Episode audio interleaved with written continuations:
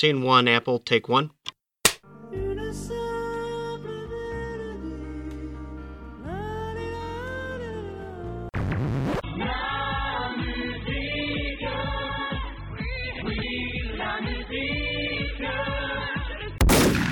Bonjour et bienvenue dans La Mélodie du Bonheur, le podcast bimensuel, désormais bimensuel, qui vous propose des analyses fines, élaborées, sophistiquées de l'actualité musicale. Vous l'entendez, le présentateur, d'aujourd'hui n'est pas un présentateur habituel, d'ailleurs il parle vite, puisque c'est Pierre que vous entendez, intervenant occasionnel, qui pour la première fois euh, vous présente et euh, anime ce podcast. J'espère donc ne pas me faire bisuter trop violemment par mes collègues. Justement, il est temps d'introduire mes collègues, puisque je suis d'abord accompagné par Oiseau slash Martin. Bonjour Martin, comment vas-tu? Eh ben ça va très bien Pierre, je te remercie de demander.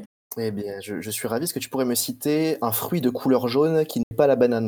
Le, le citron. Très bien, merci beaucoup. Et je suis également accompagné de euh, Loïc. Bonjour Loïc, comment ça va toi? Mais bonjour, bah ça va, merci. Heureux d'être là pour ta première euh, présentation. Je suis... euh, C'est la plus belle chose que tu pouvais me dire. Est-ce que tu peux me citer un présentateur de journal télévisé? Euh, Michel Galabru.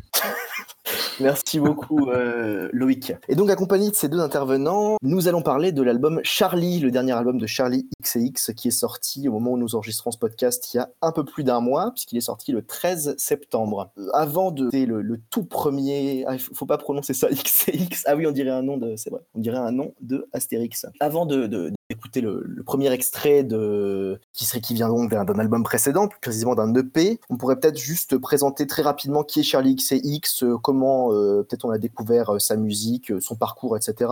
Si jamais ça vous convient, messieurs les collègues. Moi ça va, je pose pas mon veto. Je trouve que c'est pas mal. Pour, pour une première émission, tu prends des libertés qui te... Enfin, qui... non mais qui clairement te rendent justice. Bah, pour avoir fait un beau compliment, je te, je, te, je te récompenserai en donnant la parole plutôt d'abord à l'autre, et puis c'est d'abord qui va me parler un petit peu de Charlie XCX, donc euh, au choix, euh, comment t'as découvert et euh, qu'est-ce que c'est comme musique? Alors moi j'ai découvert ça avec Abra, comme euh, j'ai découvert euh, Tommy Genesis euh, et pas mal de monde comme ça, parce que Abra j'avais découvert ça un peu sur un malentendu, qu'elle se présentait comme la Dark Wave Duchesse, donc pour moi Dark Wave il y avait des synthés, de c'était de la No Wave, donc du coup j'étais un peu surpris. J'ai quand même adoré tout ce qu'elle a fait, et donc du coup j'ai été voir plus loin dans les, les personnes avec qui elle avait fait des feats, et notamment il y avait Charlie XX sur son sur, un, sur une de ses mixtapes. C'était euh, je ne sais plus laquelle, je sais Radio One Pop Number One Pop ou Radio 2 ou j'inverse les noms peut-être. C'était une de ces deux-là. Euh, Number One Angel ou Pop 2, voilà rien à voir, de, de,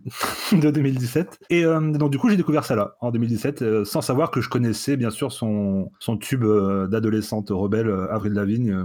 où elle veut péter les règles, elle veut plus aller à l'école. Et donc sa musique, bah, elle a un peu évolué. elle a sorti ses premiers trucs en 2012, euh, là en 2019. Et comme la demoiselle, elle a, elle a 27 ans, donc elle a commencé, elle avait euh, la petite vingtaine, si je calcule bien. Quand tu nais en 92, en Et 2012. Juste une précision, c'est qu'en plus, euh, c'était que ses premières sorties datent de 2012, mais il me semble quelque chose plus vieille encore. Ah oui, son premier album date de 2008, pardon. Ouais, voilà, et puis même elle faisait de la musique après, dès qu'elle avait 14 ans, hein, donc ça fait Ouais. plus de, ça va faire 15 ans qu'elle fait de la musique, quoi, même si c'était, il y a marqué sur, attendez, le plan Wikipédia, mais c'était sur MySpace qu'elle postait ses albums, donc euh, le, le passé revient très fort. Euh, donc voilà, moi j'ai découvert ça quand même un, un peu tard, mais même si elle n'était pas encore l'espèce de star qu'elle est maintenant. Et euh, donc voilà, après le style, bah voilà, ça a changé, ça a évolué. Et euh, maintenant, qu'est-ce qu'on pourrait dire que c'est- on pourrait dire que- pour simplifier, on pourrait dire que c'est de l'électropop, de la bubblegum bass, ou euh, comme on me dit dans les tags euh, de l'album, c'est de la Deconstructed Club. C'est marrant ça aussi. La Deconstructive Club, tout à fait. Voilà. Euh, quant à toi, Martin, est-ce que tu as des précisions à faire sur euh, un peu préciser la musique que fait Charlie avant qu'on écoute un, un extrait de, de son EP Et euh, comment t'as découvert? Est-ce que t'aimes bien? C'est- bien ou pas, Charlie? C'est pas mal, c'est pas mal du tout. Euh, non mais là, je n'ai pas découvert euh, Charlie XCX avec Abra, même si je suis en train d'essayer de faire un montage sur photofiltre avec euh, le Pokémon Abra. Je vous montre ça euh, tout à l'heure quand c'est fait. Mais, euh, mais du coup, à part ça, euh, Charlie, moi j'ai découvert. C'est une bonne question, ça. Comment est-ce que j'ai découvert Charlie exactement? Je crois que c'est à, à- à partir de Vroom Vroom, tout bêtement en fait. Lorsque Lippy Vroom Vroom est, est sorti, j'avais des accointances dans, mon, dans mon entourage proche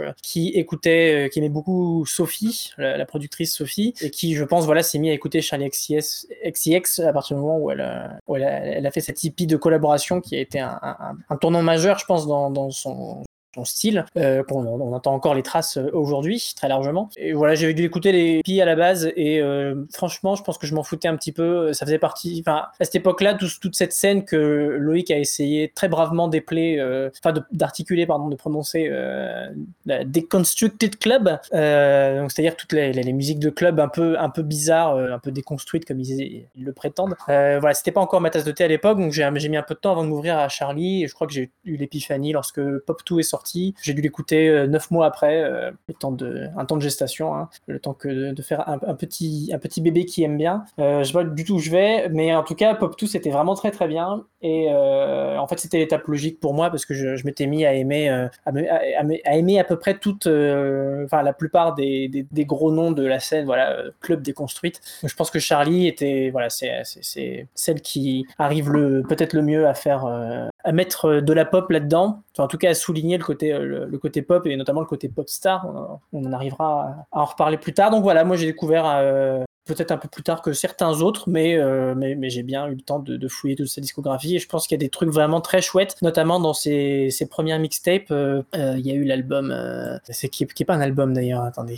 Voilà, True Romance, Sucker, je l'aime pas spécialement, mais True Romance, je trouve qu'il était vachement bien. Elle a fait, une, ouais, c'est ça, de 2013, et elle avait fait une, mixtape avant qui contenait une partie de, des tracks qui allaient être sur True Romance derrière, que je conseille très vivement, qui s'appelle, je viens de la retrouver, voilà, c'est Earthquakes. Voilà, très chouette, euh, sorti en 2012 du coup, un peu avant euh, True Romance, qui montre que voilà, même, même à l'époque, en 2012, elle expérimentait, elle expérimentait en tout cas pas mal de trucs et elle faisait, voilà, peut-être que comme elle avait moins de moyens, c'était plus le plus Lofi et, euh, ça lui allait très bien. Donc, donc voilà, enfin globalement, Charlie, je pense que c'est une artiste assez étonnante parce que on pourrait croire que c'est très superficiel et finalement, finalement, il y, a vraiment de musicalement à boire et à manger dedans. Donc voilà, grosse présentation, excusez-moi, c'est un peu long, pour simplement dire euh, comment j'ai découvert.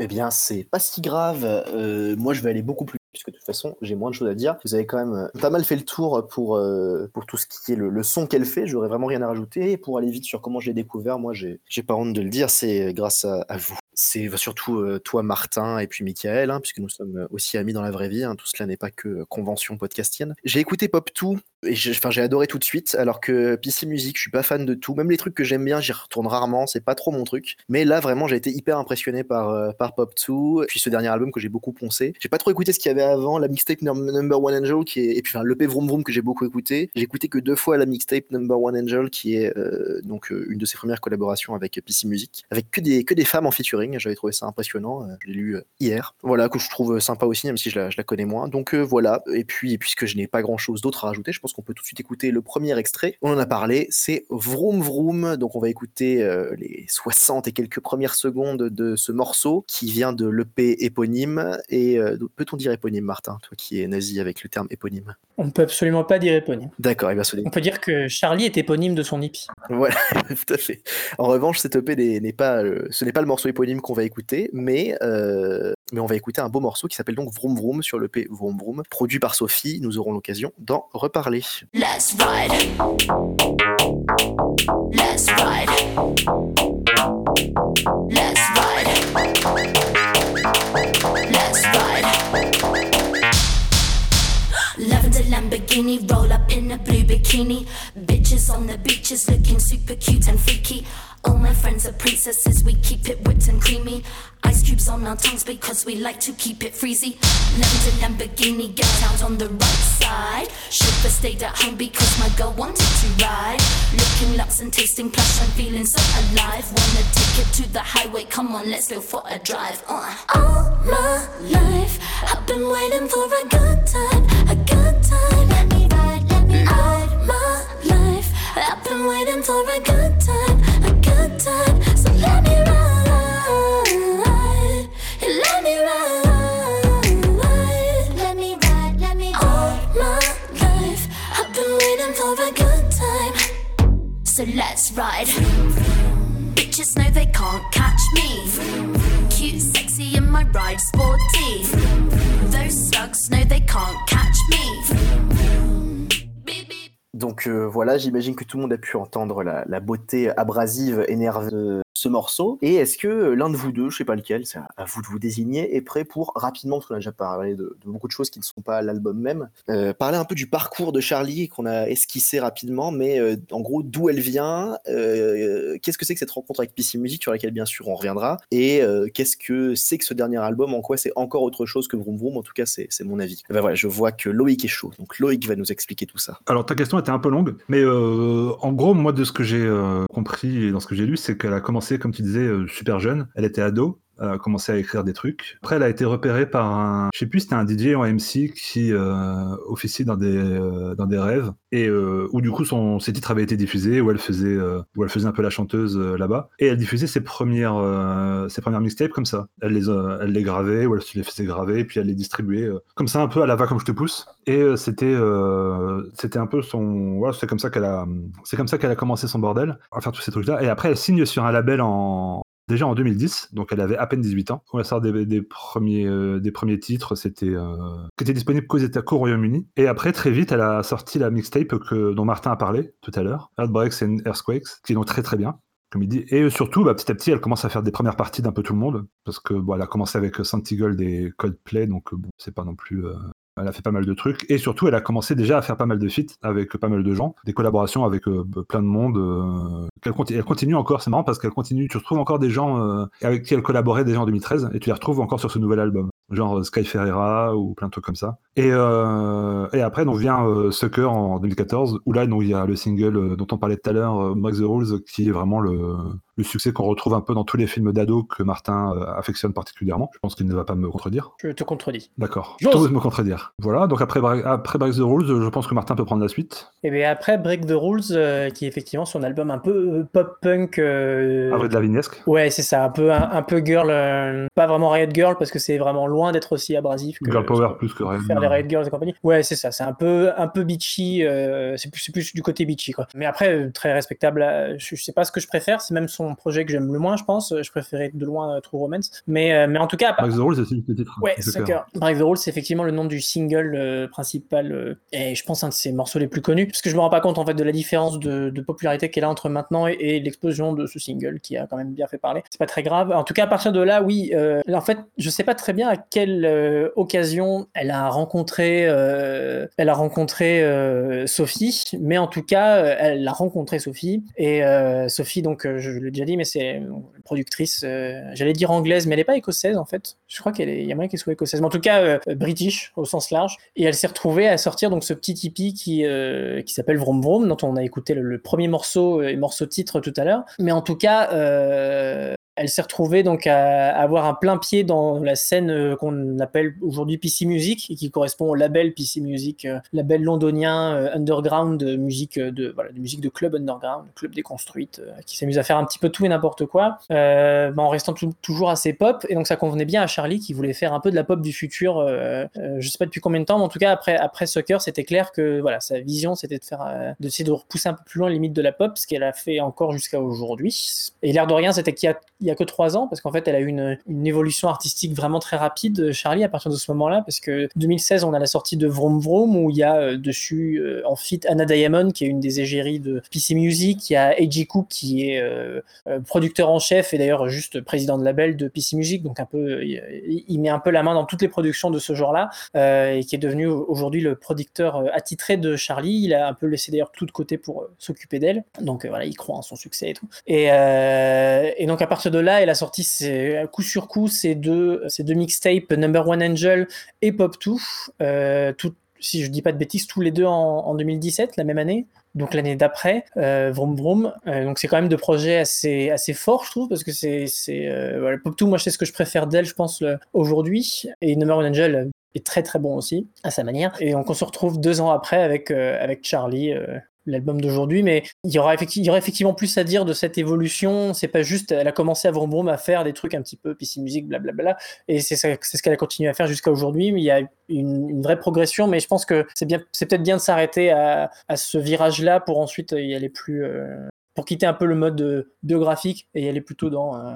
des questions plus euh, stylistiques et compagnie. Et, éviter les gros tunnels peut-être. Voilà, ce qui a déjà été fait. c'est trop tard c'est trop tard. ceci dit, vous avez, fait le taf parce que vous avez quand même bien résumé cette progression qui est effectivement ce, ce, rapprochement avec PC Music qui est complètement acté, quoi. Parce qu'effectivement, comme tu l'as dit, A.G. Cook, c'est son, son producteur, mais je crois qu'il a, il a un titre assez particulier, c'est son directeur artistique, quelque chose comme ça.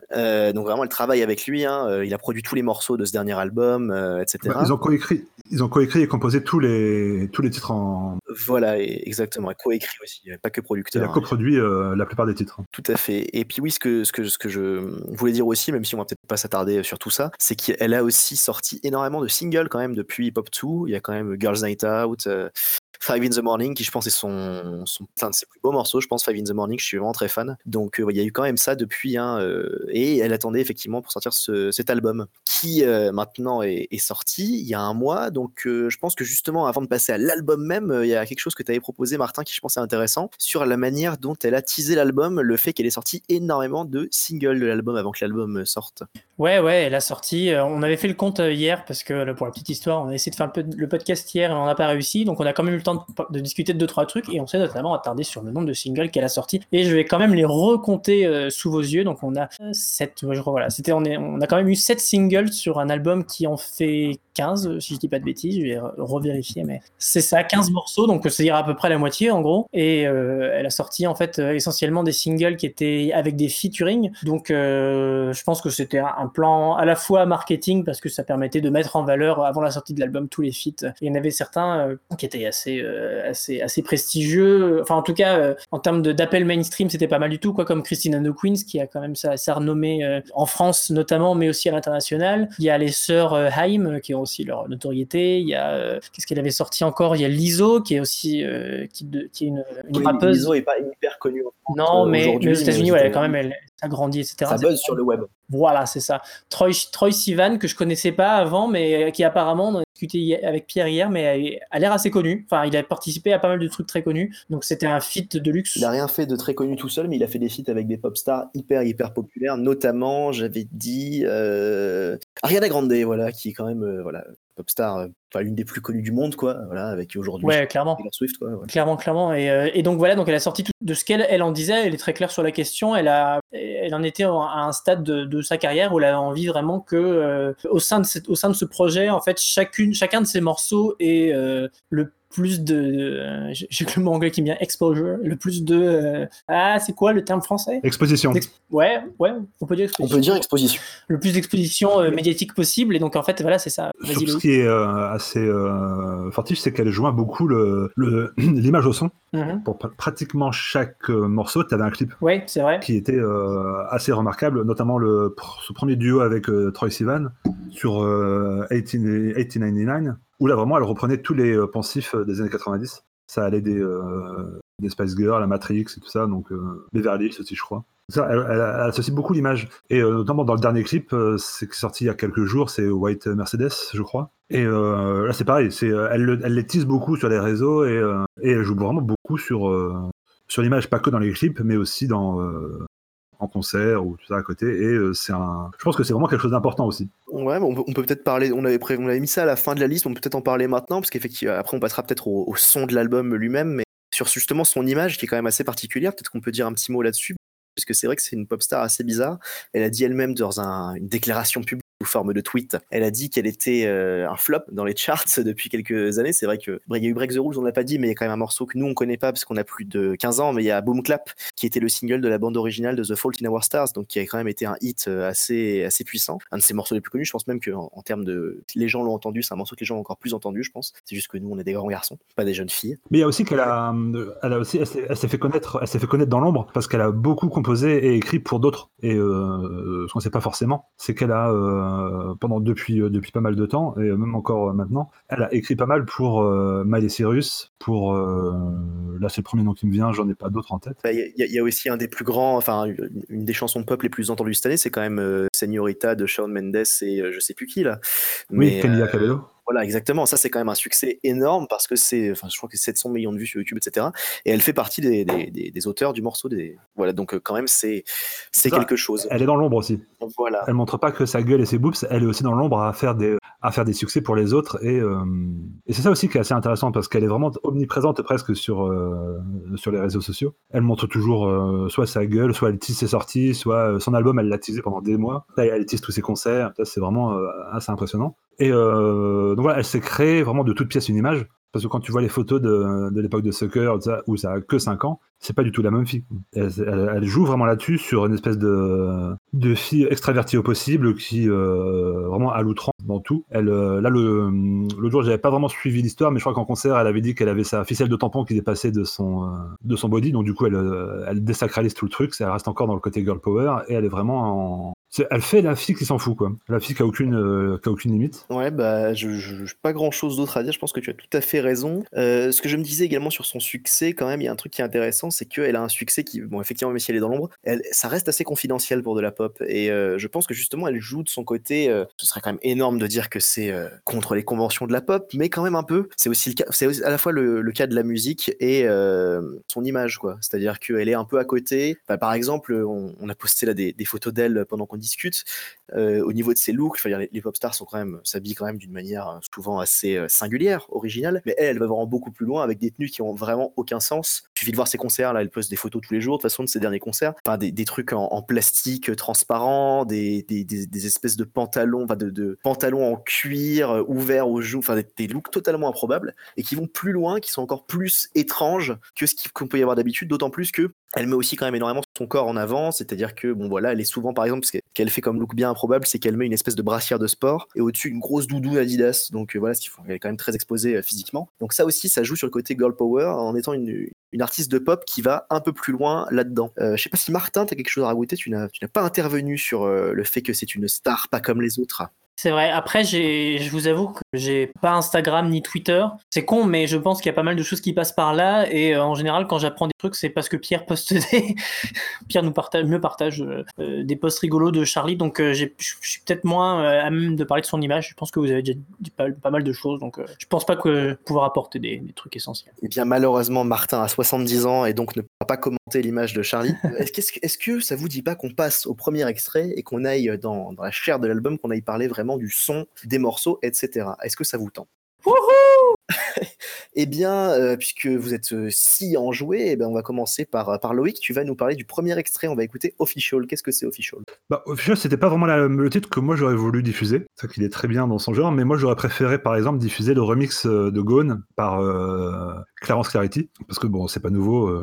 je suis assez et nous, je pense qu'on peut, je, peux, je pense que je peux dire nous, on est assez fan de Clarence Clarity et le fait que le fait qu'il remixe, qu'il remixe Charlie XX, c'est quand même assez phénoménal. Et euh, et même si cet enculé, il avait teasé encore bah, sur Twitter, excuse-moi Martin, c'est qu'il avait, euh, il avait tweeté qu'il avait encore une autre, il avait une sortie qu'il il avait une sortie qui allait arriver d'ici euh, d'ici 15 jours, donc il serait bien qu'il reprenne Twitter, alors qu'il avait dit quelques mois avant à la sortie de ce qu'il arrêtait, qu'il arrêtait la musique. Et, en fait, donc on, on, se faisait la blague, Martin, ça se trouve, cet enculé, ça va être un, ça va être un remix. Et en fait, il s'avère que c'était bien un remix de, donc de Gone, mais euh, donc voilà, tout ça pour dire que c'est pas ce morceau-là qu'on a choisi, c'est Official, et que euh, Martin va nous présenter plus que moi. Peut-être pas plus longuement, parce que ton interlude de, Clarence euh, était, Mais il faut en faire toujours des interludes de Clarence. Oui, mais, c'est à ça qu'on te reconnaît. C'est que tu arrives toujours à, faire des interludes de Clarence, et félicitations pour ça. Ça, demande de, de, belles gonades. mais en tout cas, Official, c'est un morceau qui arrive euh, pas loin de la fin de l'album. Et d'ailleurs, je viens de réaliser qu'on va passer en deux extraits, deux morceaux qui s'enchaînent sur la fin de l'album. C'est ça qui me dérangeait un peu. Donc on pourrait croire que, euh, on pourrait croire que c'est euh, pas représentatif, mais en même temps, je pense que c'est pas mal du tout parce que c'est un peu de facettes opposées de l'album qu'on va confronter dans les extraits. Je suis désolé, je fais un peu une présentation des deux extraits en même temps, c'est pas le, pas le but. Mais en tout cas, Official, c'est la partie très sensible de Charlie en fait. alors évidemment, je, je, me souviens plus de quoi exactement parle, parle la chanson, mais en tout cas, c'est une chanson très très vulnérable, très. Et ce qui est important, c'est qu'elle est musicalement aussi. C'est un des un de ces morceaux qui a justement pas une production hyper euh, rutilante. Euh, il y a quelque chose d'assez presque lofi dans dans la, qualité de dans le timbre de certains synthés en fait. Euh, vous me direz ce que vous en pensez. Il me semble que c'est ça. Peut-être qu'on en reparlera mieux après l'avoir écouté, mais c'est vraiment ouais, c'est en fait c'est peut-être le morceau qui fait le plus un peu bedroom pop de, Charlie, quelque chose de qui, rend, qui renvoie à son passé plus plus fait maison, même si bon voilà, ça c'est un peu artificiel parce que quand c'est Eiji Cook qui qui fait la cuisine sur ces morceaux, évidemment que c'est un truc qui est hyper pensé, hyper hyper hyper voilà hyper calculé aussi. Mais en tout cas, je trouve que voilà l'effet l'effet rend, rend quand même très bien et c'est je trouve un des plus beaux morceaux de l'album, même si peut-être qu'il est plus plus discret que d'autres et qu'il met peut-être un peu plus de temps à s'imposer. Mais voilà, c'est la face c'est la face vulnérable de Charlie. Voilà. Après, on s'occupera d'une phase différente, mais on, va écouter ça. Eh bien, merci beaucoup, Martin. Donc, official euh, sur le dernier album de Charlie XX, Charlie.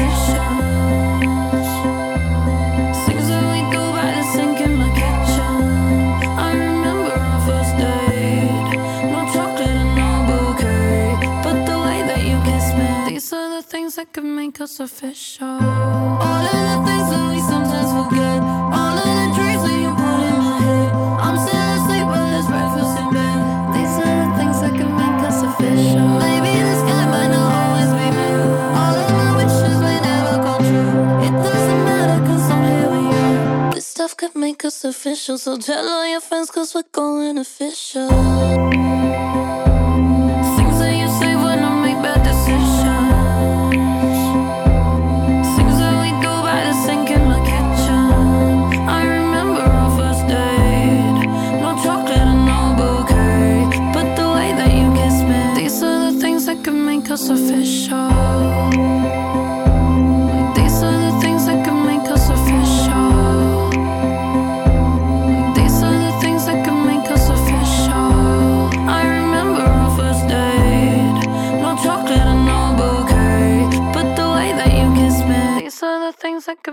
official.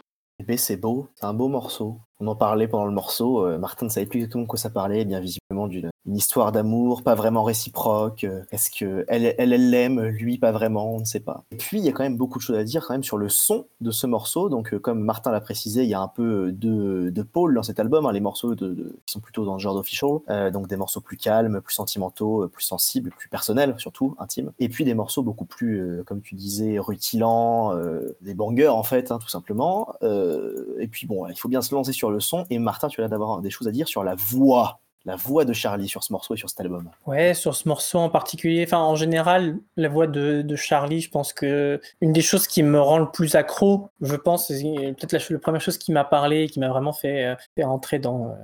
Euh, j'ose pas dire dans son univers quand même, parce que je, suis pas à ce, niveau de poncif, mais euh, du coup, donc bref, c'est ce qui m'a fait rentrer dans la personnalité hein, de Charlie, c'est qu'il y a un, super, un super contraste entre sa voix nue, j'ai envie de dire, qui en fait a quelque chose d'assez, euh, je sais pas, assez à la fois agressif et vulgaire. Elle a une manière de, elle est vraiment dans ta face, une façon même de prononcer les mots et de balancer des, juste de balancer. Des intonations très, très, très, très frontales en fait et je dirais presque animales. Alors là, c'est peut-être euh, mes pulsions qui parlent, mais en tout cas, il y a vraiment un truc qui me, qui, me saisit de manière assez primale dans sa, la manière qu'elle peut avoir de chanter parfois quand elle fait des chansons plus ostensiblement euh, sexy. Mais euh, il y a aussi sa manière justement de jouer avec les effets de sa voix, quelque chose qu'elle fait de plus en plus, vraisemblablement depuis, de manière accrue depuis Vroom Et peut-être que ça a atteint son, le plus haut niveau de, de, de, de, de retouche de voix a été atteint peut-être dans Pop 2, euh, peut-être qu'il y en a plus dans Charlie, je sais pas. Mais en tout cas, Pop 2, clairement, il y avait des morceaux entiers où sa voix est complètement autotunée, mais même pas que l'autotune. Hein, il y a différents bidouillages vocaux dont j'ai pas pas la science suffisante pour euh, euh, leur donner un nom, mais en tout cas, en tout cas, ouais, il y a cette manière à la fois de jouer complètement avec sa voix pour la rendre vraiment très très plate et artificielle, qui est pas un défaut, qui est pas un reproche. Ça lui permet de faire des, choses vraiment très très très marrantes et puis ça, ça peut avoir un sens d'avoir une voix très artificielle, que ce soit pour faire des morceaux très euh, très très charismatiques, très très euh, alors là, pour le coup c'est un vrai anglicisme mais très bombastique, hein, voilà, et euh, qui est très explosif et en même temps pour aussi faire des morceaux comme Official où où on a l'impression que la modification vocale permet davantage de, de se cacher en fait de la même manière que le faisait Kanye West, notre cher ami dans son premier album Full Autotune 808s and Heartbreaks où clairement il y a un côté masque de l'autotune qui permet justement de, transformer sa voix pour euh, cacher les fêlures, euh, pour se mettre un petit peu à distance. Et, euh, et ce que je trouve très beau pour finir quand même sur, sur Official, c'est qu'il y a, il y a deux moments, enfin il y a vraiment deux pôles sur Official dans sa voix où il y a des moments où dès le début elle sonne retouchée, mais en même temps il y a des moments où elle l'est plus, où l'autotune même se brise en fait. Et elle, se retrouve à avoir pendant quelques brefs moments une voix, une voix, une voix très normale. Et je trouve ça très beau parce que Loïc a, posté des petites, euh, des petites euh, anecdotes de Charlie sur, euh, sur ce morceau-là. Elle, parle dans ce, de ce morceau du sujet à propos duquel elle, enfin, elle se sent moins confiante. Elle a du mal à chanter là-dessus, elle a du mal à s'exprimer là-dessus. Et je trouve ça beau parce que ça se ressent dans, le, dans la manière dont sa voix est traitée pendant l'album, pendant la chanson, pardon, où elle alterne entre des moments où on a l'impression qu'elle qu se cache derrière et des moments où en même temps elle arrive à être euh, un petit peu plus honnête de cette manière-là. Enfin voilà, je trouve que c'est un, morceau qui, la, gêne apparaît clairement et est très sublimée, donc euh, voilà, c'est très beau et je vais arrêter de parler, mais c'était beau. Très bon tunnel, un beau morceau et un bon tunnel sur un beau morceau tout va bien. Euh, je suis assez d'accord sur ce que tu dis, hein, surtout cette manière avec laquelle l'autotune vient à la fois cacher. C'est tout le, c'est un peu ce que, ce que tu avais écrit aussi euh, sur notre petit doc pour préparer. En fait, ça rejoint le paradoxe entier de l'album, c'est-à-dire le fait d'avoir un album hyper mainstream de pop euh, qui va, comme beaucoup de chansons pop, parler de, de sexualité, de fête, etc. Et en même temps de choses hyper intimes. Là, et là, ça devient un peu étrange. Et euh, c'est tout à fait manifeste dans la manière dont la voix fonctionne. Et d'ailleurs, je suis assez d'accord avec toi quand tu dis que ce qui fait que t'aimes beaucoup, c'est sa voix. C'est vrai qu'elle a une voix, une manière de parler très particulière. Même son accent, il est très bizarre en fait. Un accent britannique, mais qui est pas vraiment, qui est pas l'accent londonien euh, que, beaucoup de musiciens, qu'on peut entendre euh, chez beaucoup de musiciens, c'est encore autre chose. Ça vient du fait qu'elle est passée beaucoup de temps aux États-Unis, que sa mère, je, voilà, est indienne. Et ça joue forcément parce que c'est inhabituel dans la pop d'entendre des, voix, des accents, une manière de chanter comme ça malgré tout, même si ça, c'est assez intéressant justement que ce soit légèrement à côté tout en étant des vraies chansons de pop. Je sais pas si tu as quelque chose à rajouter sur ce, sur ce morceau ou sur cette dimension intime de l'album, euh, Loïc?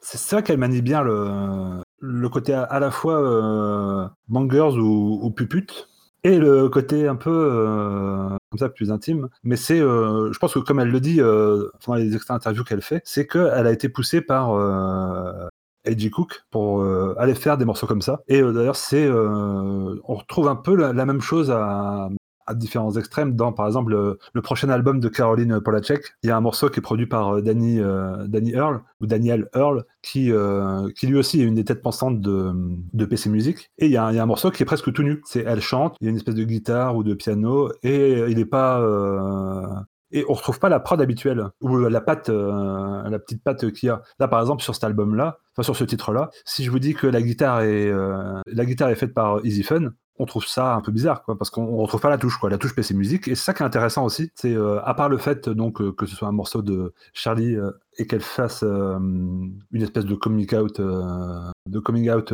émotif c'est qu'il y a toute la prod derrière qui se joue à bah, qui se met au cordeau et du coup qui, qui montre aussi une autre facette de ce qu'ils peuvent produire ils sont pas juste toujours dans l'exubérance ils peuvent aussi aller dans le minimalisme pas romantique, mais euh, pas loin.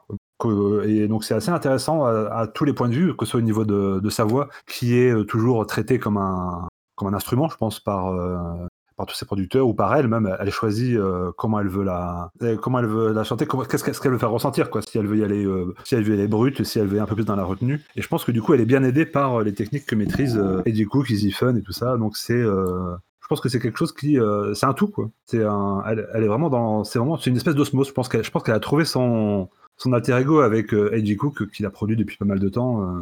Bah, ju- ju- justement, ça me fait penser à, deux choses. Euh, Ce que tu dis, bon, déjà, ra- rapidement, c'est quand même qu'un des morceaux où la voix est la plus intéressante sur l'album, c'est quand même le premier. L'intro de l'album qui s'appelle Next Level Charlie, où la voix est quand même extrêmement particulière. C'est, il a une manière de chanter qui est vraiment particulière, où elle crie. Vraiment, c'est du cri, c'est assez monocorde pourtant. Et euh, toujours enjoué, c'est-à-dire que les phrases se répètent, la, phrase va toujours amener vers la prochaine, avec cette manière comme ça de, crier les mots de manière hyper brute, comme, comme Martin pouvait le dire. Et puis, je, je te laisse la parole tout de suite, Martin. Mais ce que je me disais aussi, c'est qu'on avait, euh, pas, on avait pensé on en a déjà parlé en fait, c'est le fait que ce soit la continuation de, de PC Music finalement cet album d'une certaine façon. Et je pense que ce que tu disais, euh, Loïc, ça répond aussi à ça, puisque euh, en quelque sorte, ce qui fait qu'il y a ces deux facettes et que c'est pas contradictoire, c'est parce que euh, l'album, enfin, ce, que devient Charlie XCX est le prolongement de la volonté de PC Music, pas seulement d'un point de vue musical, mais aussi de ce qu'ils veulent faire de la pop au niveau presque, euh, je sais pas comment on peut dire, social ou théorique, quoi. C'est-à-dire l'idée que d'aller plus loin, de créer un nouveau type de pop star qui est plus pro, qui, même si on- ils vont travailler le son vers l'artificialité, ils vont essayer d'atteindre justement une espèce de hyper sincérité, une émotivité euh, sur des émotions basiques, des choses réelles, etc. c'est ça c'est comme c'est comme par exemple pour euh, pour Sophie parce que euh, Charlie XX je crois qu'elle a jamais rien sorti sur PC Music elle bosse avec euh, ces mecs Non, là non, Il y a aucun rien, rien sur le label, elle a bossé avec C'est ça. rien sur le label. Exactement, ouais. Elle est, euh, c'est vraiment, c'est un, elle gravite, elle gravite. Eux, ils bossent, ils bossent beaucoup avec elle, mais elle a jamais rien sorti avec elle. Elle est sur euh, Asylum, et je, je crois qu'Asylum c'est son label depuis le début. Quoi. Après, elle, elle, elle gravite aussi, elle, elle est avec Warner ou des trucs comme ça. Elle est fidèle, euh, elle est fidèle à ses trucs. Et euh, c'est ça qui est assez marrant, c'est que même les mecs de, de PC Music, ils essayent d'exporter leur musique euh, de vers autre chose, quoi. De montrer, c'est un peu comme si PC Music c'était leur euh, un peu la récréation, ce qu'ils doivent faire, et après quelque chose de plus abouti, quelque chose de plus euh, Hybridé, je dirais. ouais, hybridé qui peut Parce qu'en fait, il y, y y a une manière où- dont les producteurs euh, sortent du label pour aller ensuite prêter leur service un peu à des pop stars et du coup, euh, C'est ça, ouais. ça devient, ça devient un peu, en fait, ça devient moins, euh, moins peut-être moins expérimental, moins extrême, etc. Mais en même temps, tu sens quand même la touche, mais en, en s'hybridant avec une pop plus grand public. Quoi. Un peu comme Clarence avait fait avec euh, Rina Savoya. Ouais, ouais, c'est très comparable, je pense. Et puis en plus, euh, le fait qu'ils aient comme ça s'hybrider artistes en, en perdant un peu leur côté abrasif, c'est aussi cohérent avec ce qu'était, je pense, et même sans doute ce qu'ils ont dit, hein, leur volonté dès le début qui était euh, de changer la pop en fait. Ça c'était pas seulement de faire un nouveau type de pop, mais d'avoir une influence réelle sur comment la pop se fait, la pop musique se fait aujourd'hui. Et on peut dire que ça marche en quelque sorte, parce que Charlie, même si c'est pas quelqu'un qui a un grand succès, euh, quand elle dit que c'est un flop, c'est un peu vrai, c'est-à-dire que aucun morceau de l'album n'est atteint. Je, je pense pas que les, les morceaux aient très bien marché dans les charts, c'est pas non plus des grandes ventes, Euh, mais il y a ça, et il y a quand même aussi le fait qu'ils ont travaillé avec des artistes hyper mainstream, euh, notamment je crois que Sophie a produit un morceau pour Madonna. Elle bosse avec Rihanna aussi. Ça prouve, même si elle n'est pas dans Peasy Music, ça reste le même univers, etc. En fait, c'est, cet album, ça fait partie du fait que PC Music est réellement en train de réussir ce qui était leur projet, c'est-à-dire de mettre leur originalité et leur volonté de changer la pop pour en faire quelque chose de plus original musicalement et peut-être de plus sincère au niveau euh, social et émotionnel. Et euh, donc voilà, cet album est aussi une réussite de ce point de vue-là. Tu voulais dire quelque chose plutôt Martin, peut-être que si, si tu l'as encore en tête, peux le sortir maintenant. je sais plus exactement ce que je voulais dire. Aïe Euh, non, je pense que je... Ah oui, si, oui, il y a un truc que je voulais dire, mais du coup, peut-être qu'on on part un peu en arrière, et si c'est le cas, je suis désolé. Mais quand tu parlais de cette manière euh, très frontale euh, de balancer les mots dans Next, Level Charlie, donc le premier morceau de l'album, ça me, ça me fait vraiment penser à, pour ceux qui n'arrivent pas à se figurer ça, mais imaginez euh, ces filles dans les soirées qui vont pop, pop, pop, et c'est exactement le même, le même ton, quoi. C'est genre, tu vas crier en soirée pour essayer de te faire entendre, et juste, elle chante comme ça. Enfin, pas, pas, pas tout le temps, mais quand elle fait ce type de morceau, c'est vraiment cette manière-là, quoi. Elle t'assène le truc. C'est juste qu'elle fait pas juste popopo, elle fait tout un morceau et elle s'arrête pas. Et c'est ça qui est vachement intéressant avec ce morceau-là, c'est que c'est un morceau qui s'arrête jamais. Euh, Enfin, bien sûr, il dure que 2 minutes 38, donc en vrai, il s'arrête assez vite. Mais c'est qu'il n'y a pas de pause, en fait. C'est juste, on a l'impression qu'elle déclame une seule ligne, une seule, euh, une seule phrase qui, en fait, s'arrête jamais. Juste, elle continue, elle continue. Il n'y a pas de couplet, il n'y a pas de refrain. C'est juste une seule ligne mélodique qui tourne en boucle avec l'instru qui gonfle derrière. En fait, c'est l'instru même qui fait des, qui structure le morceau. Et elle, derrière, juste, elle balance son truc. Euh, c'est presque un couplet de rap, alors qu'en fait, ça l'est pas vraiment. Enfin, ça, ça, sonne pas comme tel, mais c'est un morceau qui est presque plus construit comme ça.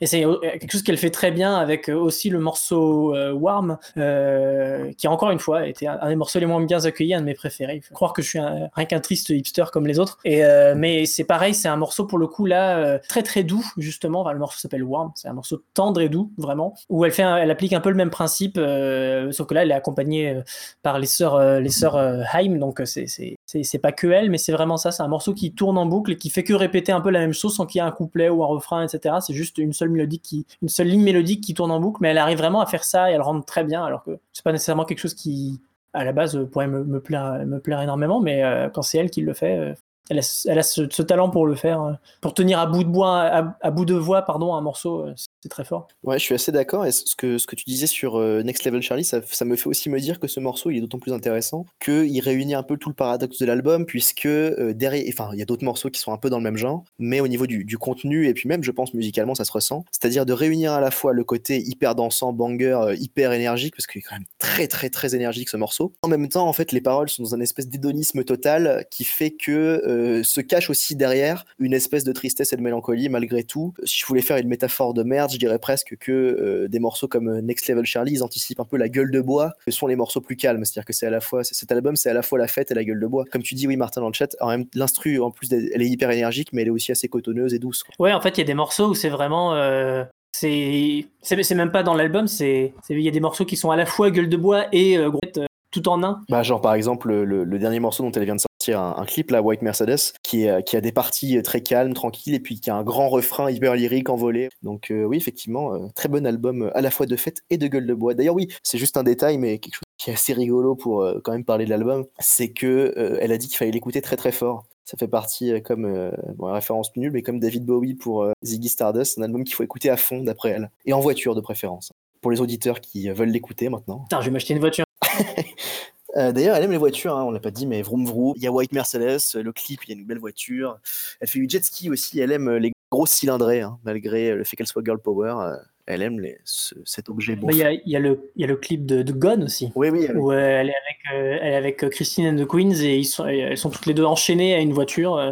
Euh, et le clip, c'est juste ça. effectivement. Euh, Il y a encore quelques petites choses dont on avait prévu de parler. Je pense qu'on pourra peut-être euh, parler d'une des choses et puis après, on passera au deuxième extrait pour parler des featuring. Ce serait bien de la manière dont les featuring fonctionnent. Je pense qu'on aura beaucoup de choses à dire là-dessus. Euh, on avait dit qu'on voulait parler de. Là, je suis perdu. Euh, bah, à la limite, est-ce qu'on passerait pas à Shake It maintenant? On parle des featuring, du côté expérimental, et puis on peut, euh, on, fait le, la conclusion. Est-ce que ça vous tente? Parfait.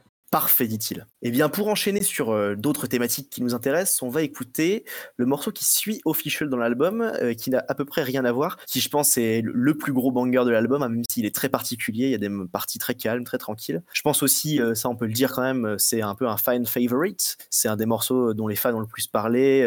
en concert, c'est assez, on en parlera sans doute, mais en concert, c'est assez énervé, puisque...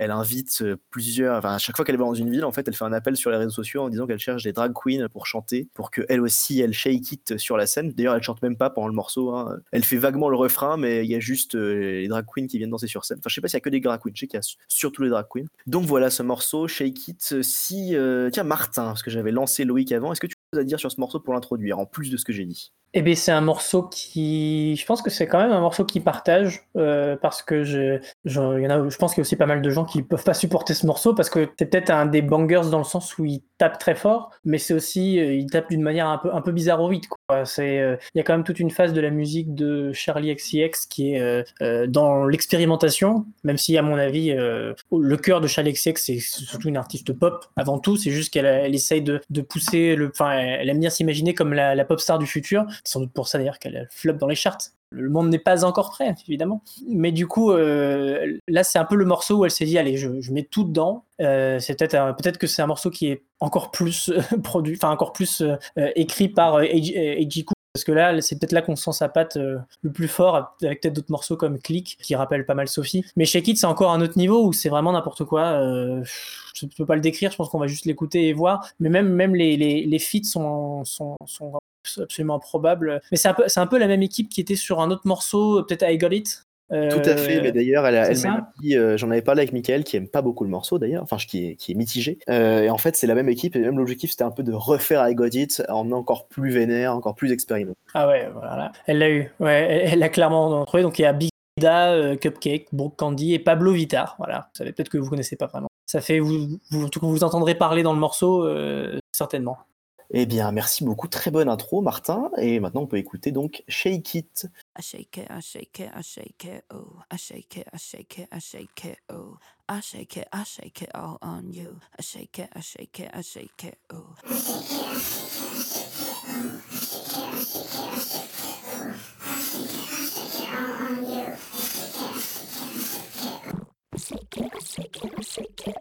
I shake it, I shake it, I shake it, ooh. I shake it, I shake it, ooh. I shake it, I shake it, I shake it.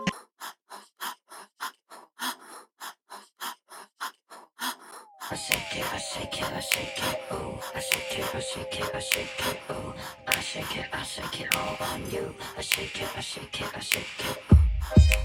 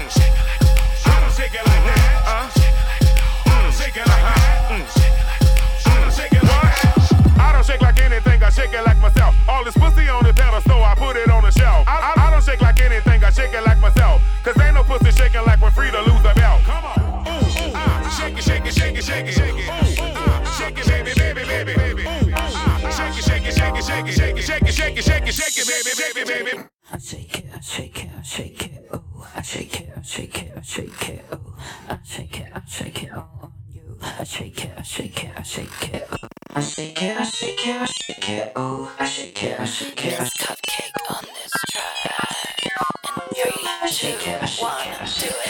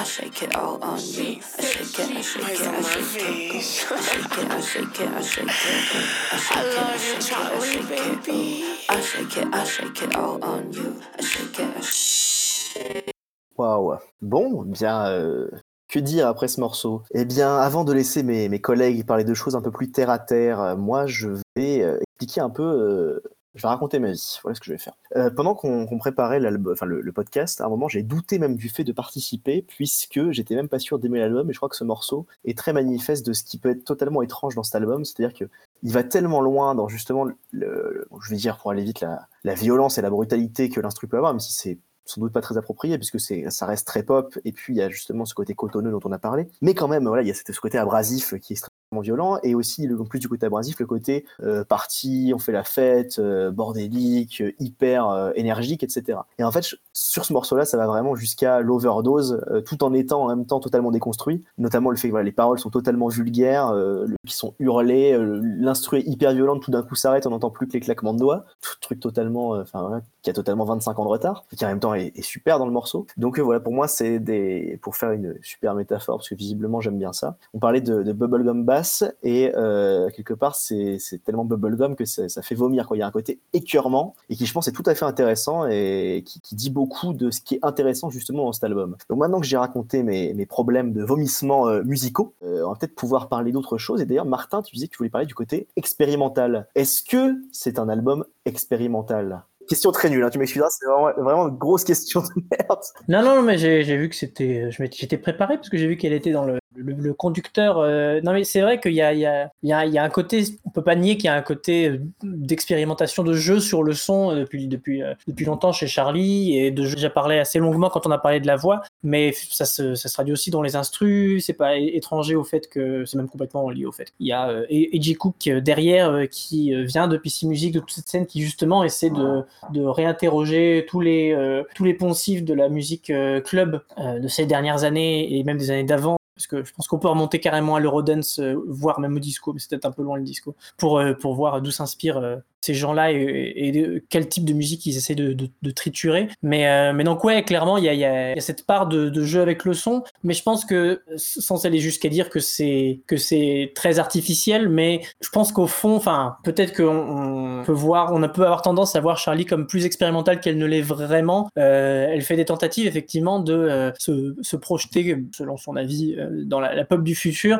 Même si je trouve que c'est assez rigolo parce que, enfin, elle en est peut-être pas dupe elle-même, hein, mais de tout temps, on a essayé de, de, de prévoir le futur en faisant des trucs euh, complètement abracadabrantesques, puis tout en se rendant compte qu'en fait, le futur de 40 ans, et ben, ça n'a rien à voir avec ça. Et je pense que voilà, la pop du futur, c'est clairement pas euh, Charlie XCX, mais c'est rigolo parce que c'est un très beau fantasme qu'elle fait. Et je trouve que c'est là que c'est, là important, c'est que ça, ça- c'est que ça rend juste, pour moi, très bien musicalement, que c'est, euh, ouais, c'est très enthousiasmant. Et, euh, et ce que je trouve bien, et je m'y attendais pas trop, c'est que un morceau comme Shake It qu'on vient d'écouter, euh, je l'ai écouté la première fois, euh, j'étais vachement impressionné, mais un, peu après, je me suis dit bon, en même temps, c'est peut-être un des morceaux qui, euh, par sa structure et par le fait qu'il repose énormément sur des techniques de production plus que sur vraiment du songwriting ou etc. euh, je m'étais dit que voilà, c'est un morceau qui passerait assez vite et que finalement, une fois que l'effet de surprise est passé, bon, est-ce que ça va vraiment encore marcher? Et je trouve quand même que ouais, euh, peut-être que il faut juste encore plus de temps avant que je me lasse, mais je me suis pas encore lassé. Et je pense que c'est, ça témoigne du fait que c'est quand même euh, que c'est quand même euh, c'est quand même bien fait, qu'il y a pas juste voilà, c'est pas juste une espèce de, bestiole de production un peu bizarre parce que ça ça a tendance à m'agacer assez vite. Mais euh, mais ouais non voilà, je pense que il y a y a un petit côté euh, trompe-l'œil avec avec l'expérimental. Au fond, c'est ce que j'aime surtout dans chez Charlie, c'est que euh, c'est c'est ces moyens de production euh, sont avant tout au service de la pop de A à Z. Et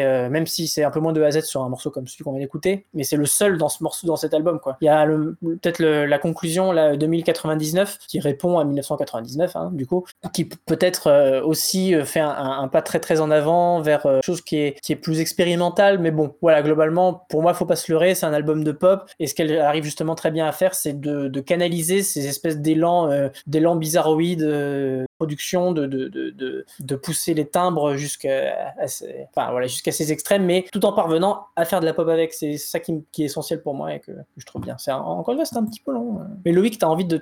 J'ai vu, t'as as levé le doigt. Oui, parce que quand même, je pense que tu trouves pas ça expérimental parce que tu es habitué à écouter de la musique encore plus expérimentale que ça. C'est vrai qu'on est quand même un peu euh, habitué à écouter des trucs euh, un peu bizarres euh, pour beaucoup de gens. Mais je pense que quelqu'un qui écoute euh, que, pas que, mais par exemple qui écoute beaucoup Ariana Grande, euh, Camilla Cabello ou tout ça, il, trouve, il peut trouver ça très très chelou. Un morceau comme ça avec, euh, avec des trans et tout ça, c'est euh, ça peut passer pour un truc expérimental. Même si effectivement Ah, c'est sûr. pour nous, qui, ou pour nous, ou pour n'importe qui qui écoute des trucs un peu plus chelous, il peut trouver ça facile, voire euh, un peu naze. Il y a beaucoup de gens, je pense, qui vont trouver ça naze euh, dans les auditeurs, même euh, qui, euh, qui vont trouver ça ouais, sans intérêt.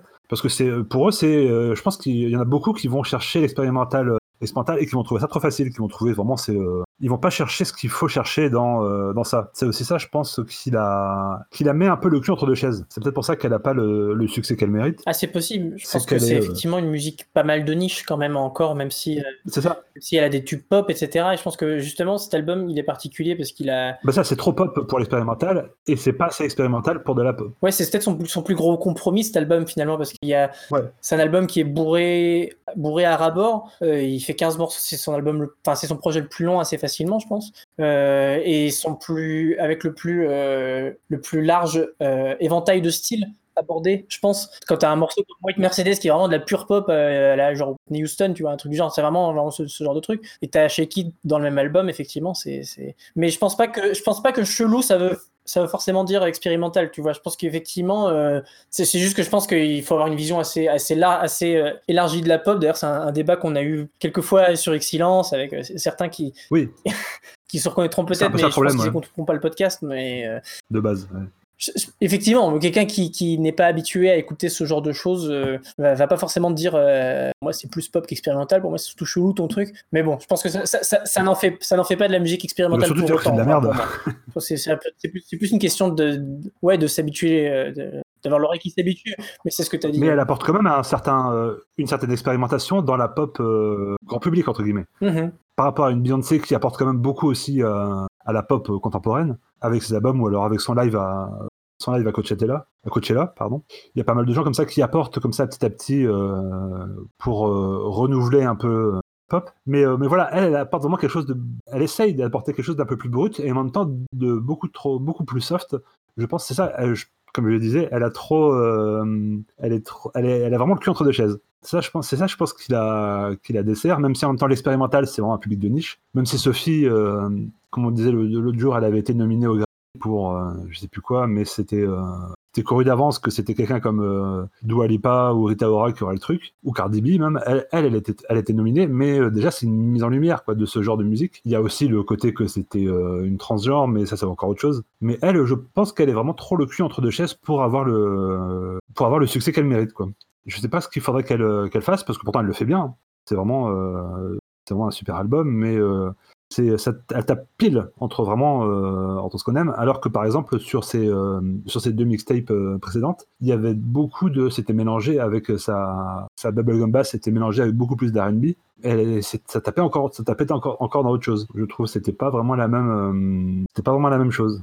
C'est ça, elle essaye. En tout cas, c'est ça qui est bien, c'est qu'elle essaye. Elle essaye, elle y va, elle y va à fond. Et tous ces trucs, elle, elle, elle croit dans, elle croit dans ce qu'elle fait. Donc c'est vraiment un, c'est euh, c'est assez épatant comme carrière, euh, comme début de carrière, parce qu'elle a que 27 ans encore. Et c'est assez épatant. Et, euh, et là, je suis en train de faire une conclusion, alors que c'est pas du tout l'heure de la conclusion. Voilà, donc je vais laisser la parole à Pierre parce que ça commence à. Non, mais tout va bien, on s'amuse bien. Euh, non, ce que je voulais dire, c'est fait, puisqu'on va pas tarder à faire la conclusion, ça fait quand même un moment qu'on parle de, cet album. Euh, ce qu'on pourrait quand même, ce dont on pourrait quand même parler, c'est euh, enfin, avant de passer à la conclusion, c'est le, rapport au featuring. Parce que là, on a quand même écouté un morceau avec beaucoup, beaucoup de featuring, et les featuring sont quand même très particuliers. Leur usage, je crois que Martin, t'es celui qui en a le plus parlé, et tu avais des belles formules pour en parler. Donc, comment tu parlerais de tous ces featuring qui sont quand même très nombreux? Il y a 14 ou 15, je crois qu'il y a 14 featuring pour 15 morceaux, souvent plusieurs featuring. Donc, sur Click, il y en a deux, sur Shake il y en a 4, sur February 2017, alors, je parle anglais, hein, euh, il y en a deux. On n'a pas du tout parlé de ce morceau d'ailleurs, c'est pas forcément plus intéressant ceci dit. Bref, les featuring, qu'en dis-tu? Eh bien, euh, eh ben, j'ai peut-être commencé par parler du featuring en ne parlant pas trop de Shake It parce que ma petite théorie ne s'applique pas trop à Shake It parce que je, il y a une manière très personnelle qu'a Charlie euh, d'intégrer les feats dans ses chansons qui je pense se- se- s'applique pas trop à des feats plus rappés il y a quand même c'est quand même essentiellement des, des- peut-être qu'il y a même que ça non dans Shake It il y a que des feats euh, rap pas vraiment de feats chansons il me C'est- semble D'une manière ou d'une autre, c'est toujours du rap là dans chez Kid quand même, j'ai l'impression. dans Shake It, ouais, voilà. Et alors que justement, quand euh, je vais peut-être un exemple est plus parlant que tout ce que toutes les, les, théories de merde que je peux faire, mais euh, la première fois que j'ai écouté euh, le tout premier morceau de Pop 2, euh, qui est, c'est, j'ai Spotify juste là, je vais le trouver tout de suite, c'est euh, Backseat, qui avait en feat euh, Carly Rae Jepsen. Ben, la première fois que j'ai écouté, j'avais pas lu le titre et euh, j'avais absolument pas tilté qu'il y avait un feat. Ensuite, j'ai vu ah tiens, il y a Carly Rae et puis je l'ai réécouté et j'ai toujours pas entendu qui était qui était Carly et qui était Charlie. Alors que euh, à part leur nom qui se ressemblent, euh, il y a euh, leur, leur voix quand tu écoutes leur album séparé, il y a pas grand chose à voir très très clairement. Et, et en fait, c'est un peu ça sur la plupart de ces de ces morceaux chantés. Elle a une manière, alors je sais pas si ça euh, si ça tient dans le dans la manière dont elle traite le son tout simplement, euh, dans la manière dont, comme on l'a dit tout à l'heure, euh, les effets de sa voix, ça a tendance à aplanir pas mal de choses. Euh, mais en tout cas, euh, peut-être par cet aplanissement, il y a, cette manière dont les, feats dans ses chansons se, se distinguent pas tellement de, sa voix à elle. Donc en fait, on a l'impression que c'est juste différentes voix qui chantent, qui sont, qui sont Charlie en fait. Et c'est ça que j'aime bien. Enfin, c'est quelque chose que j'aime beaucoup. Je trouve très unique de sa part. Par exemple, j'ai pas spécialement beaucoup d'amour pour Christine and the Queens de mon côté, donc j'étais pas très content. euh, Enfin, j'avais pas hâte d'écouter un morceau avec en feat Christine and the Queens. Mais finalement, quand je l'écoute, j'entends pas tellement Christine and the Queens. J'entends surtout euh, le filtre Charlie qui s'applique sur euh, sur une voix chantée qui finalement se, se retrouve à, euh, être complètement autre chose que ce que peut faire Christine and the Queens en solo. Et ça s'applique aussi bah, pour le feat avec Haim. À chaque fois, j'oublie qu'elles sont là et je les entends pas trop. Troy Sivan, c'est différent parce que c'est une voix plus masculine.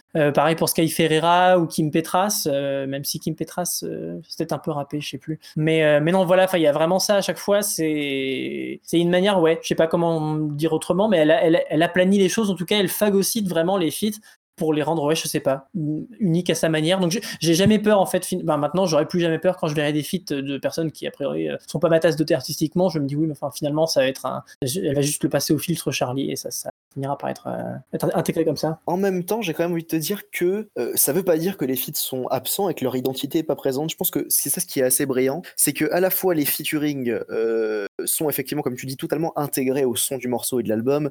Euh, c'est, je pense, à la fois pour tout en fait, c'est à la fois des raisons de, production, aussi pour simplement la manière dont elle travaille avec l'autre artiste. Je pense, il y a vraiment l'idée de faire un morceau à deux, pas juste de faire un morceau et de laisser de la place pour que l'artiste puisse mettre un peu son couplet. Et, en même temps, les feats ont quand même leur identité euh, et gardent leur identité. C'est-à-dire que Christine and the Queens, elle a quand même le fait qu'elle chante en français, on entend vraiment sa voix, et le morceau est quand même le morceau, je pense, le plus rock de l'album. Et Christine and the Queens, ce qu'elle fait, c'est quand même de la pop euh, qui parfois tend vraiment vers le Surtout ces dernières années où elle, elle est vraiment là-dedans. Et c'est le cas à chaque fois. Le Haim, par exemple, il y a vraiment été le fait qu'elle chante tout en même temps, que les voix se répondent, c'est des sœurs, c'est souvent mis en avant dans ce qu'elles font. L'identité des featuring, des personnes qui sont en featuring, elle vient vraiment remplir, euh, nourrir les morceaux, sans pour autant que, euh, que ce soit juste, euh, juste plaqué dessus. Quoi. Et c'est ça, je pense, qui est assez brillant sur ces featuring. Voilà. Je sais pas si tu as quelque chose de plus à dire, Loïc, sur ces feats.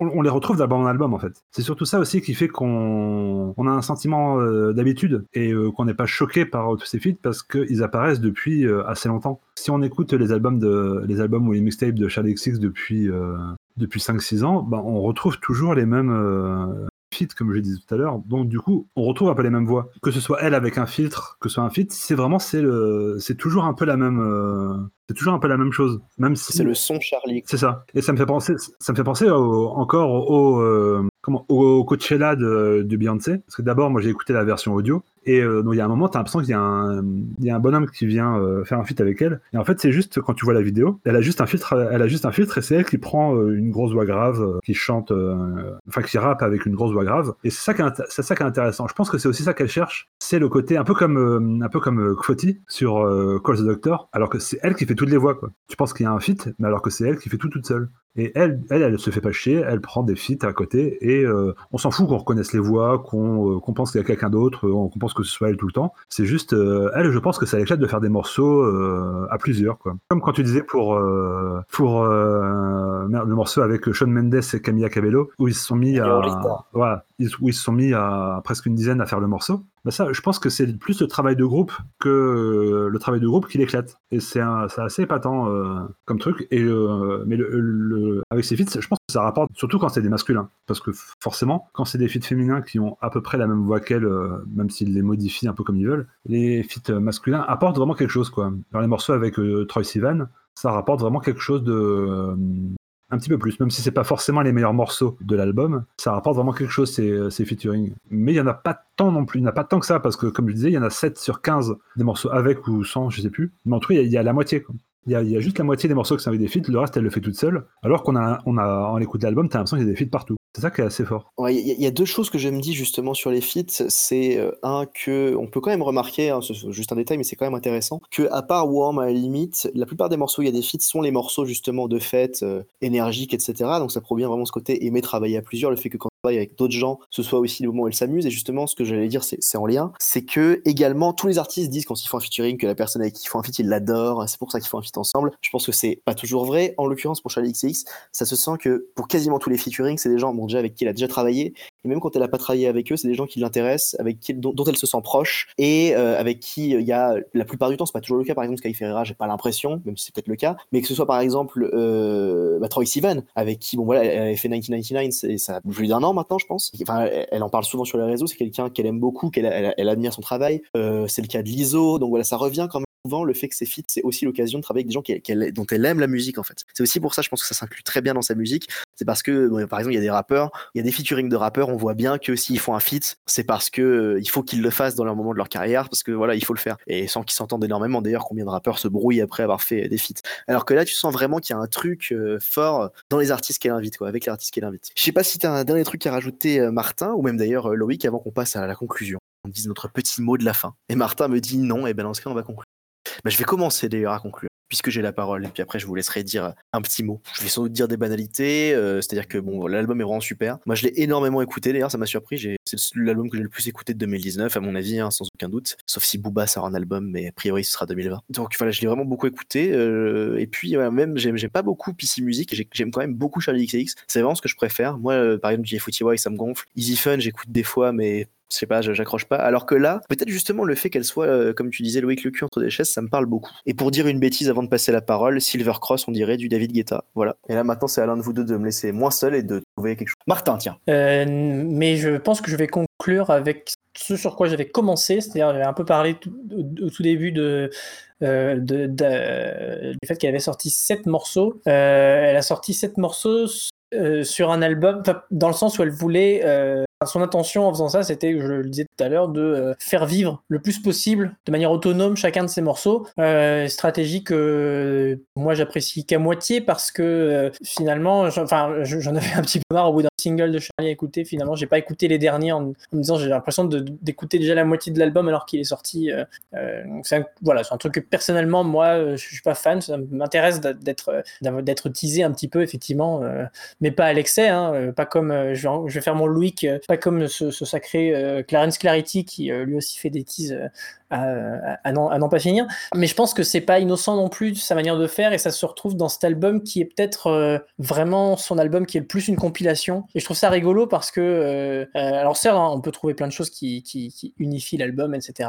C'est un album qui parle de, qui parle de ses doutes et en même temps qui parle de, de, de, ses fiertés, etc. Il y a plein de trucs à dire, on n'a pas pu tout dire, etc. Et C'est la passion qui fait que qu'on parle de plus de certains sujets que d'autres. Mais c'est marrant de voir comme je trouve qu'il y a une unité beaucoup plus forte sur ces mixtapes tels que euh, Number One Angel et, euh, Pop 2, surtout Pop 2, je trouve qu'il est vraiment, c'est un album qui, pour le coup, une mixtape qui est assez impressionnante de, euh, de, fluidité et de, ciment qui glue tout euh, ensemble. Alors que pour le coup, ça, c'est vraiment un album qui est plein de ruptures, euh, ne serait-ce que l'enchaînement entre les morceaux où elle est toute seule et les morceaux où elle fait des feats, qui ont quand même pas la même vibe en général. Euh, les morceaux où elle est toute seule, c'est en général, c'est d'ailleurs c'est les morceaux les plus intimes où elle va pas prendre quelqu'un d'autre pour chanter avec elle. C'est sans doute pas innocent, mais en même temps, c'est un album qui est très qui est très Charlie et, ça se comprend très fort qu'elle ait choisi son propre titre. D'ailleurs, Pierre, Pierre a une petite anecdote que je vais vous raconter à sa place où apparemment le- le- l'album était censé s'appeler Best Friends avant de s'appeler euh, Charlie. Euh, tu confirmes, hein, Pierre, c'est ça? Oui, je confirme. D'ailleurs, euh, il y avait le pure Wikipédia. hein, Je pas, je suis pas journaliste là, mais l'album devait être sa troisième mixtape en fait, et finalement pendant qu'elle la faisait, elle a dit non non, ce sera le troisième album. Et d'ailleurs, il devait y avoir le, numéro 3 dedans, comme Number One Angel, Pop 2, mais euh, tout ça est parti et finalement c'est Charlie, le troisième album. Et d'ailleurs le premier vrai, le premier vrai album qu'elle fait depuis son son passage euh, expérimental au PC Music. Tout ça pour dire que oui, c'est un album qui fait très Charlie. C'est une artiste qui est pleine de contradictions euh, soniques et, enfin en tout cas pas forcément contradictions, mais contrastes, ouais, de contrastes entre deux pôles qui très extrêmes qui s'affrontent et à la fois dans le son et dans les paroles, etc. Et donc, euh, donc voilà, c'est un, un de ses albums, un de ses projets que je préfère. J'ai pas envie de les hiérarchiser parce que ça n'a pas beaucoup de sens, mais je suis très content qu'elle ait sorti cet album et je, je sais pas où est-ce qu'elle ira après, mais mais euh, mais voilà, enfin, je, a priori, j'ai aucune raison de diminuer ma confiance en elle. Je, je suis très, très content. C'est vrai que c'est un peu une artiste de niche quelque part parce que elle fait, elle fait une espèce de, c'est marrant parce qu'elle fait une espèce de pop mainstream mais pour une niche particulière. Parce que comme le- me le faisait remarquer Loïc tout à l'heure euh, très justement, hein, ça, ça, il y a pas mal de fans de pop qui vont pas du tout accrochés à, la, la face plus bizarro expérimentale de cet album et d'autres euh, qui sont plus fans de musique expérimentale qui vont se dire non mais ça c'est que de la pop les gars arrêtez de vous foirer le dos dans l'œil. Et, euh, et donc je pense qu'elle elle, elle a, un compromis qui est pas facile à qui va pas forcément plaire à tout le monde mais euh, je, suis content qu'elle ait trouvé ma niche parce que je, pense que euh, elle va continuer à, à sortir de belles choses euh, là-dedans. Enfin voilà je sais plus où m'arrêter. Désolé C'est- pas mal là, ça va. D'ailleurs, oui, euh, juste avant de passer la parole à Loïc, que lui aussi nous fasse une petite conclusion, elle a dit sur ses réseaux qu'elle commençait déjà à travailler sur le prochain album, ce qui euh, fait plaisir. Loïc, conclusion. Charlie, la fin. Moi, je trouve ça quand même super intéressant de voir la progression, de pas attaquer directement par, euh, par cet album-là, d'avoir fait, le- d'avoir fait un trajet un peu euh, avant, de, ça, de la connaître avant et de découvrir cet album-là comme un comme ce que- ce qu'elle propose en 2019, alors que tu l'as découvert deux ans avant. C'est assez marrant de voir euh, bah, le trajet parcouru, de voir ce qu'elle a fait avant, de voir ce qu'elle a fait après, de voir ce qu'elle fait maintenant. Euh, ça pourrait être marrant de voir que, que ce soit un, un modèle, presque une espèce de modèle pour, euh, pour beaucoup d'autres. Parce que quand tu vois, là, dernièrement, par exemple, tu as Rosalia qui a dit en, interview qu'elle aimerait beaucoup bosser avec euh, Kanye West. Et là, forcément, du coup, ça fait rêver pas mal. euh.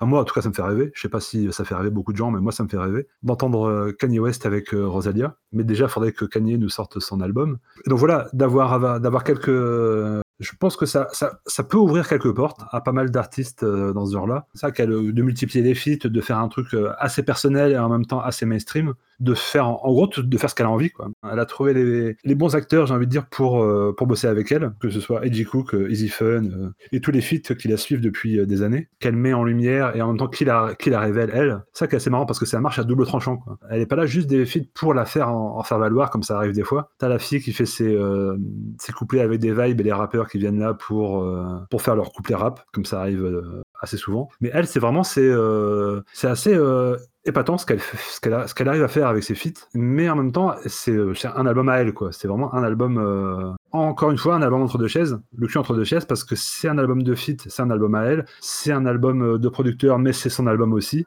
Donc c'est assez, c'est ça pour, c'est pour ça je pense malheureusement qu'elle trouve pas son public. C'est parce qu'elle est trop, elle veut tout faire en même temps. Mais et du coup cet album-là c'est un bon condensé de ce qu'elle veut proposer. C'est un peu de la, Char- c'est un peu ce que Charlie XX est en, en, en 2019 et ça se voit bien euh, dans, tout ce qu'elle partage, dans, les vidéos et tout ça. Dans, euh, elle essaye de s'intégrer euh, et elle arrive à s'intégrer au monde pop actuel. Elle fait la Macarena avec Dua Lipa. elle fait des feats avec Miley Cyrus sur scène. Elle fait la, la première partie de Taylor Swift. Et donc, je pense qu'elle elle s'intègre vraiment dans le paysage de la pop euh, mondiale euh, en 2019. Mais elle n'arrive pas encore à être vraiment la, tête d'affiche. Et en même temps, peut-être que ça lui va bien, en même temps, d'être juste le, second couteau. Mais euh, je suis pas vraiment sûr non plus parce qu'elle, tu sens bien qu'elle est vraiment dans une envie d'être dans, le star, system, pardon. Mais je pense qu'en même temps, elle est bien à sa place de pouvoir faire sans limite tout ce qu'elle fait, de pouvoir s'habiller comme elle veut, de faire ce qu'elle veut, de pas avoir de contraintes de produits, de producteurs euh, ou de labels, de faire vraiment. euh, bah voilà, c'est de, de faire ce qu'elle veut en toute liberté et avec ses, avec ses potes euh, partout. Et euh, ça, ce qu'elle fera après, ça, euh, on verra bien. Mais pour l'instant, je pense qu'en 2019, elle est vraiment. euh, elle est la Charlie de 2019. quoi. Eh bien, écoute, de quoi lui souhaiter beaucoup de bien pour l'avenir et on attend la suite, tout simplement. Les singles, euh, pourquoi pas encore une mixtape, on ne sait pas. Et on va pouvoir passer, après tous ces beaux mots sur Charlie, au quiz qui, comme je vous l'ai dit, ne sera pas, enfin, je l'ai dit en, en off, ne sera pas un, un blind test habituel, mais une série de questions que je vous ai préparées. Quelle locution Ah oui Oui, ça y est, c'est bon. Bien joué, oui. Oui, oui, oui, oui, oui. C'est déjà... ga- Ah oui, oui, oui, oui, oui. Rugby.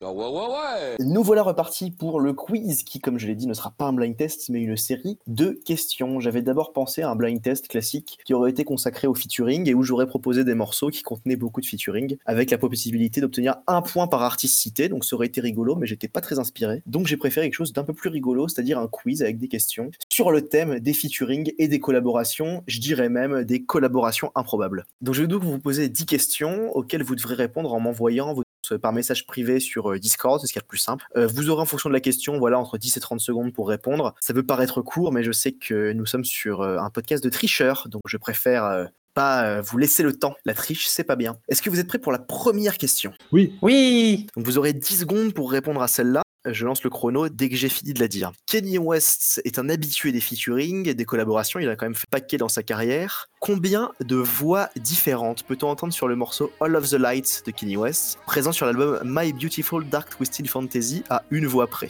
Je répète, vous avez 10 secondes. Combien de voix peut-on entendre sur All of the Lights, sur My Beautiful Dark Twisted Fantasy à une voix près?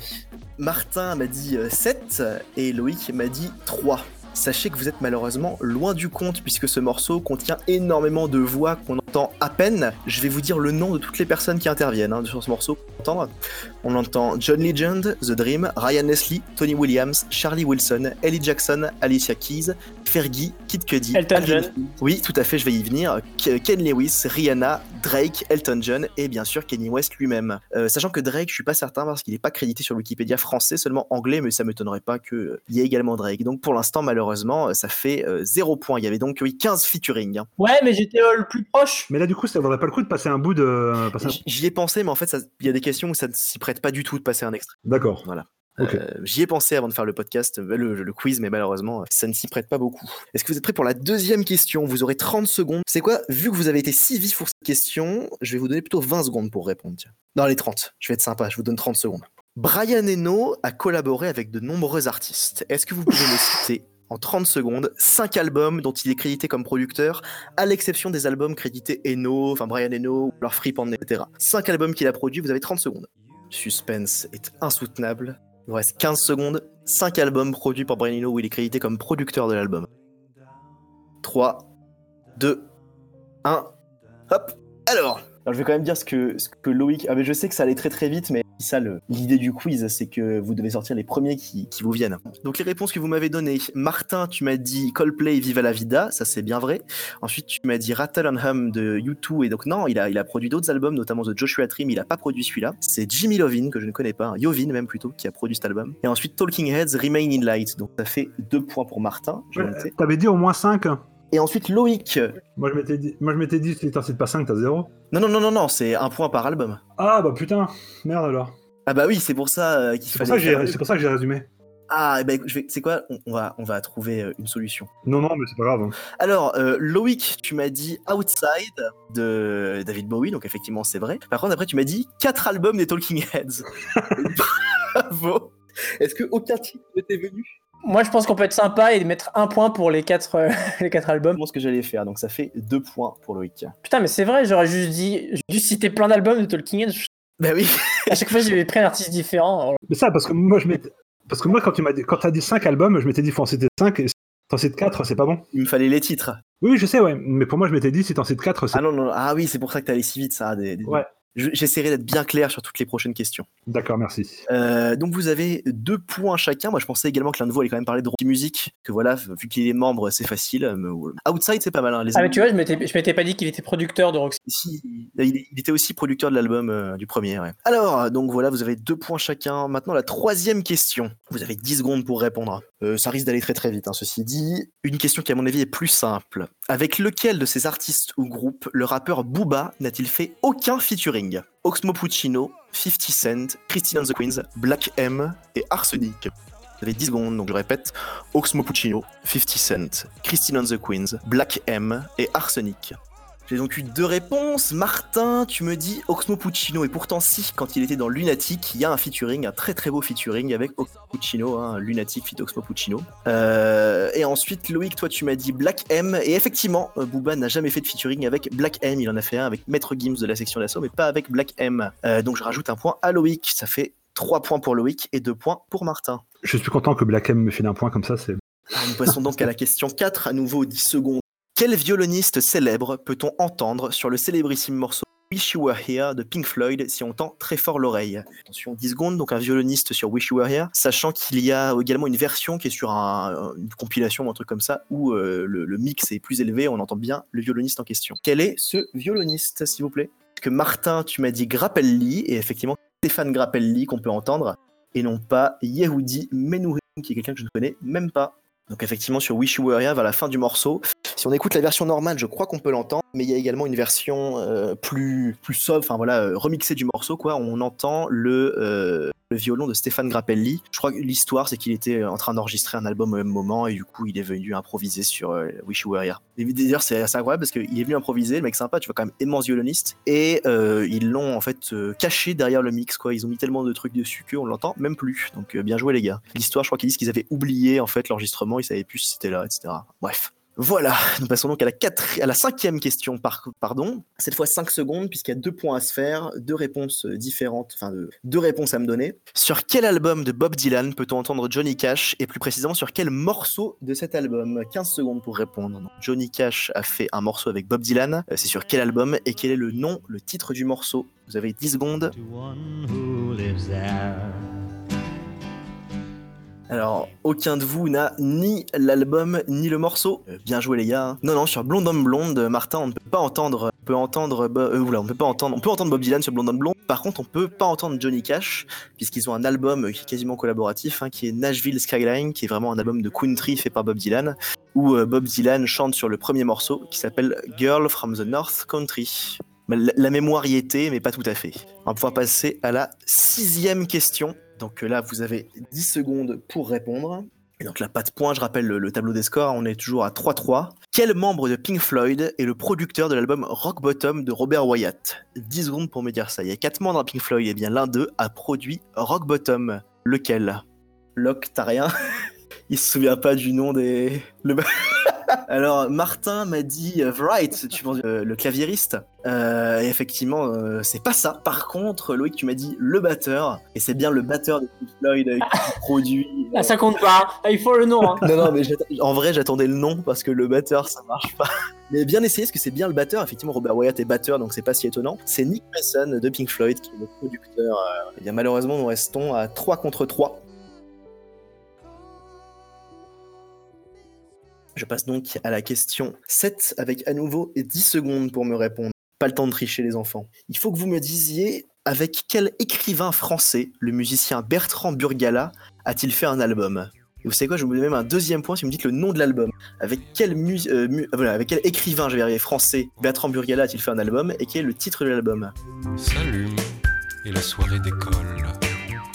Les Eh bien, euh, vous tous les deux, vous avez un point parce que c'est bien effectivement Michel Houellebecq qui est le- le- l'écrivain français. L'album est d'ailleurs sympa. Malheureusement, l'album ne parie sur scène ni euh, rien du tout, ni c'est le genre. hein, pour Martin. Euh, le nom de l'album est Présence humaine. Très bel album. Euh, non, non, donc malheureusement, vous restez, vous faites un point chacun et c'est 4 à 4. hein, euh, ça reste serré. Fin de soirée, les estivants. On passe à la huitième question. Donc là, je vais vous laisser un peu plus de temps. Je vais vous laisser 30 secondes, puisqu'il y a trois points à se faire avec trois réponses différentes.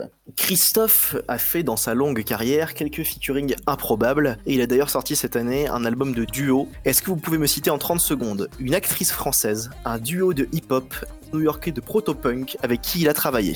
30 secondes. Donc une actrice française, euh, un duo de hip-hop et euh, un musicien new-yorkais de proto-punk.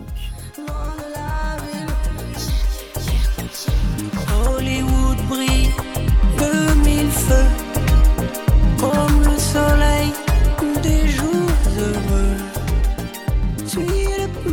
Alors, stop Alors, on a quelques propositions. On a Martin qui propose Alan Vega. Euh, c'est effectivement euh, le musicien de Protopunk. Et Loïc, tu l'avais également trouvé, donc ça fait plus un point chacun. Euh, malheureusement, pour la- l'actrice française, peut-être qu'il y en a une autre, mais je ne sais pas. Mais en tout cas, celle où je suis sûr, c'est Isabelle Adjani qui chante sur Wow Wow Wow Wow, morceau de Aimer ce que nous sommes. Et pour le duo de hip-hop, il s'agit de Horty, le groupe de deux rappeuses euh, légèrement vulgaires qui avait sorti euh, une, mixtape qui s'appelait Sextape qui avait buzzé quand elle était sortie. Et donc malheureusement là vous maintenez l'égalité, ce qui est quand même incroyable. Je suis vraiment trop fort. Euh, alors, maintenant pour la neuvième question, je vous laisse une dizaine de secondes pour répondre à nouveau. Je sais pas si vous vous rappelez de tous les membres de USA for Africa, le super groupe. Pas vous demander de me les énumérer, hein, à se faire. Par contre, dans le clip de We Are the World, on les voit tous chanter très heureux euh, dans un studio. Il y a un des membres de USA for Africa qu'on peut voir chantant à peine, euh, pas très content d'être là. Quel est ce musicien qui a l'air complètement paumé pendant euh, le, clip de We Are the World? 10 secondes pour me répondre.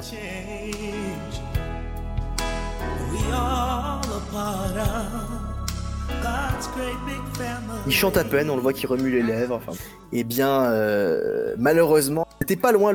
Loïc, Mais non, euh, Martin a cité J'en sais rien et je m'en fous, qui est effectivement l'un des featuring principaux de USA for Africa. Euh, et ensuite, Loïc, tu m'as cité Stevie Wonder et Bruce Springsteen, euh, qui sont tous les deux effectivement dans USA for Africa. Ça aurait pu être Bruce Springsteen, mais ce n'est pas Bruce Springsteen qui s'en bat les couilles. Steve Wonder, il sait pas ce qu'il fait là. Euh, Honnêtement, il sait pas, il sait pas où il est. Si tu regardes le clip, tu verras qu'il est à fond. Donc, à mon avis, c'est très bien. Déchaîné.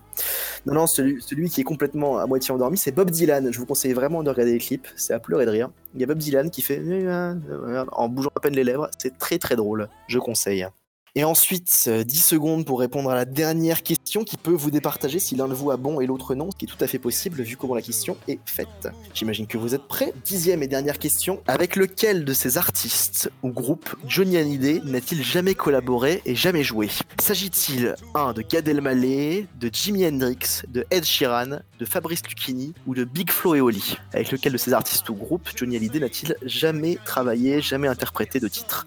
Gad Elmaleh, Jimi Hendrix, Fabrice Lucchini ou Big Flo et Oli Vous avez 5 secondes.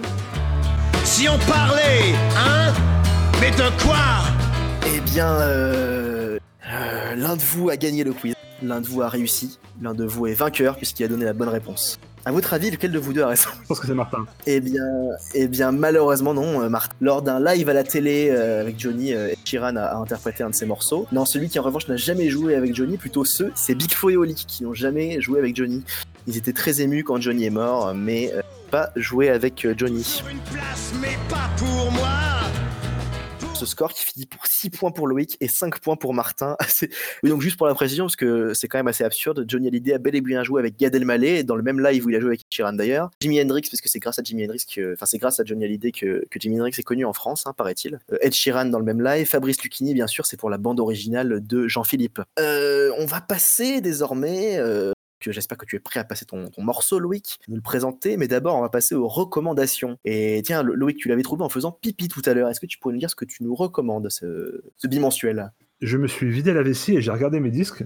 Et du coup, j'ai euh, trouvé un disque que pas souvent. C'est le Black to Come avec deux M. Et c'est un, c'est enregistré au festival 2008 au Melt Festival à, Lon- à Londres. Et en fait, c'est assez marrant comme, euh, comme coffret. C'est un coffret que j'avais chopé pas cher euh, du tout. C'est trois disques. Donc il y en a, il y en a un. Donc c'est euh, le premier, c'est un, un concert de Primal Scream avec ensuite un concert du MC5, euh, le MC5 2008. hein. Attention, faut pas non plus, c'est pas non plus le MC5 de la belle époque, mais ça reste quand même assez bon. Mais donc sur le premier disque, il y a beaucoup de Primal Scream et un peu de MC5. Sur le disque 2, c'est l'inverse, où tu beaucoup de MC5 et un peu de Primal Scream. Et sur le troisième, tu une collaboration entre les deux. Et ce qui est assez euh, épatant. Et euh, le, coffret est vraiment, vraiment cool parce que les lives de Primal Scream sont vraiment super bons. Dans le premier, tu vraiment tout. euh, T'as toute l'époque euh, Accelerator, où c'était vraiment, c'est ça en 2008, c'était vraiment la, la super époque. MC5, bon, ils essayent de, ils essayent de rejouer les tubes, euh, Kick Out the Jams, euh, tout ça, mais euh, bon, ça prend quand même, hein. c'est quand même, c'est assez fort euh, comme ça prend. Et euh, donc voilà, c'est, ça s'appelle donc Black to Come. Je, crois que je l'avais chopé à 20 balles, euh, CD. Assez surprenant par sa qualité. Bah écoute, tu restes dans le thème des collaborations en plus, donc c'est euh, Exactement. impressionnant, bien joué. Euh, Martin, quant à toi, malgré le somme de la défaite qui est palpable grâce à ton silence, hein, pas malgré ton silence, qu'est-ce que tu peux nous recommander ce soir? Et bien ce soir, je vais vous recommander sans aucun doute le jeu euh, Fire Emblem Awakening, qui est un jeu qui, dans la série des Fire Emblem, a été un, un table tournant, puisque alors c'est le premier épisode sur 3DS, et euh, c'est aussi le premier épisode euh, à être sorti en, euh, en France, mais hors du Japon, après Mystery of the Shadow Dragon, je crois. Mais en, gros, il y a eu en gros une période assez de, flop, en fait, à, partir de Radiant Dawn, le, deuxième opus sur console de salon, donc qui était sorti sur Wii. En gros, les, les ventes ont décliné tellement qu'ils ont même pas sorti le, une des, un des jeux qu'ils ont sorti au Japon après, Mystery of the Fire Emblem, et, euh, peut-être même la suite. Et euh, en gros, quand ils ont sorti Awakening, ils- si celui-là marche pas, c'est la fin de la série.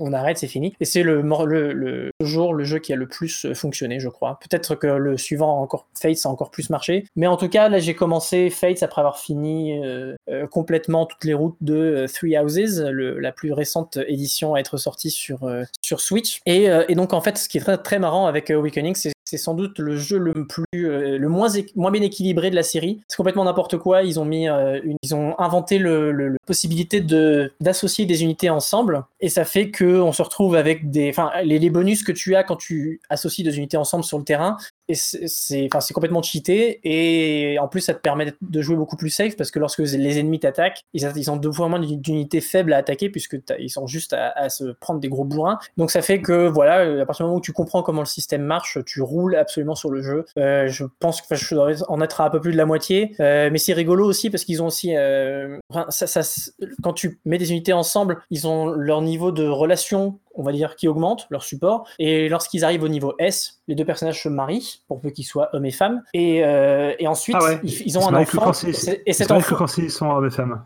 Ah ouais. D'accord. Ah, tu rigoles, on est au Japon, mec. Et tu peux recruter cet enfant dans ton armée parce qu'en fait, il revient du futur pour euh, joindre ton armée. Voilà, c'est expliqué dans le scénario. Scénario de merde d'ailleurs. hein. Euh, J'aime beaucoup le jeu, il est très rigolo, on peut faire plein de trucs. Le gameplay est, très marrant, même si c'est pas équilibré. Mais euh, c'est, euh, mais bon, c'est, le scénario est bien merdique. Et celui d'après, elle est encore plus merdique. Donc j'ai hâte, hâte d'y jouer quand même parce que ça a l'air sympa. Mais c'est rigolo parce que c'est un vrai terrain de jeu pour le coup. Tu peux complètement changer de classe des unités n'importe comment, enfin à peu près n'importe comment. Tu peux faire plein de choses que tu pouvais pas faire avant. Euh, ils ont un peu repiqué euh, le principe de pouvoir euh, jouer avec les descendants de tes, de tes héros. ça, c'était un truc du, du 4. Enfin bref, voilà, c'est assez rigolo de, se retaper ce, jeu parce qu'après, les jeux d'après ont essayé un petit peu ça.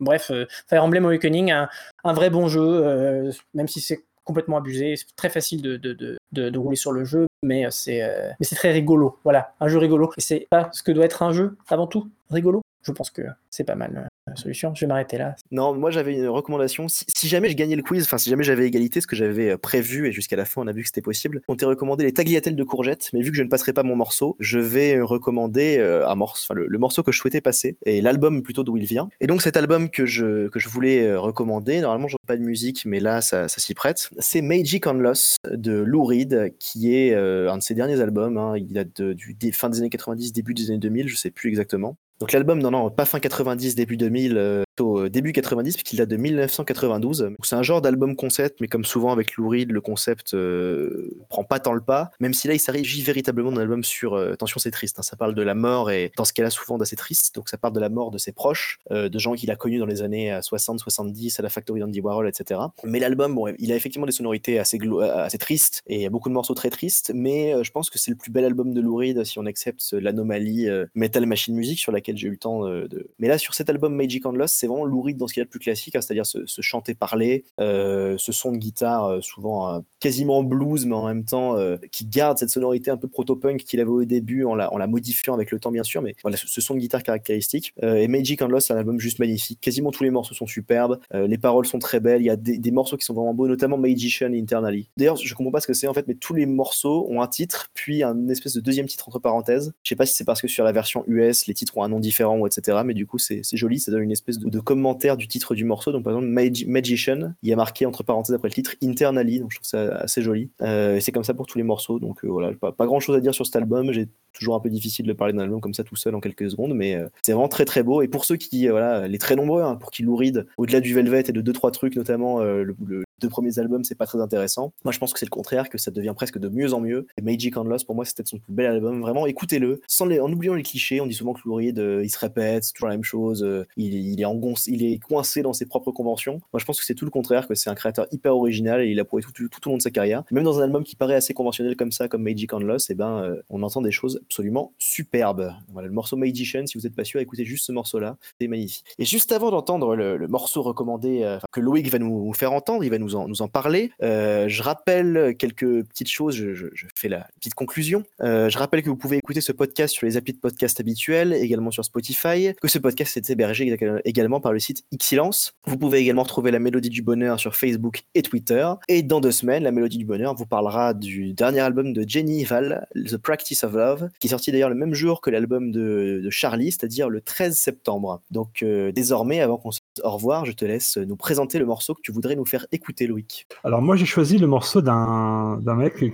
qui s'est illustré dans la mi-temps du Super Bowl en 2018, c'est-à-dire euh, Justin Timberlake. Et il a juste avant son juste avant son émission, donc là, euh, le Super Bowl cette année-là, donc c'est-à-dire l'an dernier en 2018, avait lieu à Minneapolis. Et euh, juste avant, il avait, euh, il avait participé au live, euh, il avait participé à l'émission de Jimmy Fallon et qui avait lieu en public, donc avec une grande scène et tout ça. C'était une émission un peu spéciale. Et il avait fait deux morceaux là-bas avec un grand renfort de scène, vraiment un super, super accompagnement scénique. Et du coup, moi j'ai choisi une version, la version audio de ce morceau-là qui aura forcément plus de gueule en si vous avez sur YouTube qui a, vraiment beaucoup plus de gueule. Et euh, donc c'est la version donc live de Supplies qui était sortie sur son Man on the Woods Man of the Woods qui est sorti la même année. Et euh, voilà la version de Supplies qui en live est euh, beaucoup plus énergique beaucoup plus voilà beaucoup mieux. Même si en live elle est- même si sur l'album elle est déjà très bien en live elle est exceptionnelle, mais faut la voir en la version audio que vous allez entendre reflète même pas 50% du potentiel qu'elle a parce qu'il faut vraiment la voir en vidéo. Il y a une scénographie euh, épatante. Donc c'est euh, Justin Timberlake avec Supplies euh, live in Minneapolis. Ben, on va s'écouter ça et on peut dire au revoir à nos auditeurs. Une bonne écoute de ce morceau de Justin Timberlake, tout simplement. Au revoir tout le monde. Au revoir. Au revoir.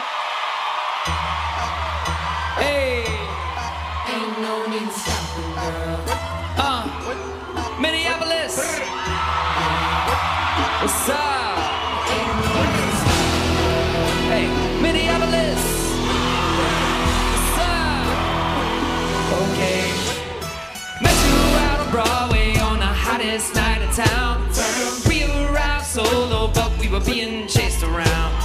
Saw you being cornered by some guy you used to know. Stepped in between the both of y'all, said I'm leaving, do you wanna go? Cause I be the light when you can't see. I be the wood when you need. I be the generator, turn me on when you need electricity.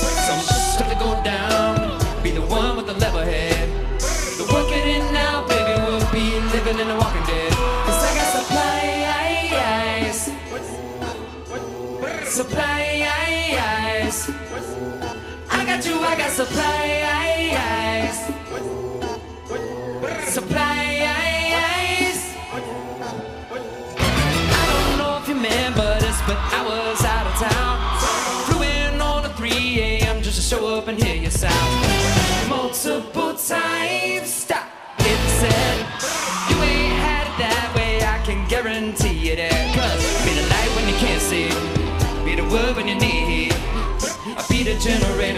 Generator, on when you need electricity.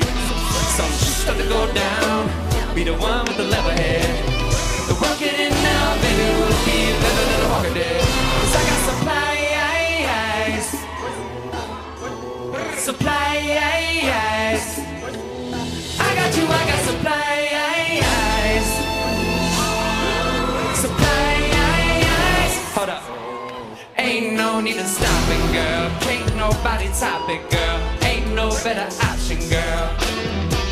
Okay, ain't nobody stopping, girl. This Listen when I dropping, girl. I work, work when I clocking, girl. Okay, hey, I'll be the light when you can't see. Be the wood when you need heat. I'll be the generator, turn me on when you need electricity. Some stuff to go down. Be the one with the leather head. Rocking it now, baby, we'll be. Uh.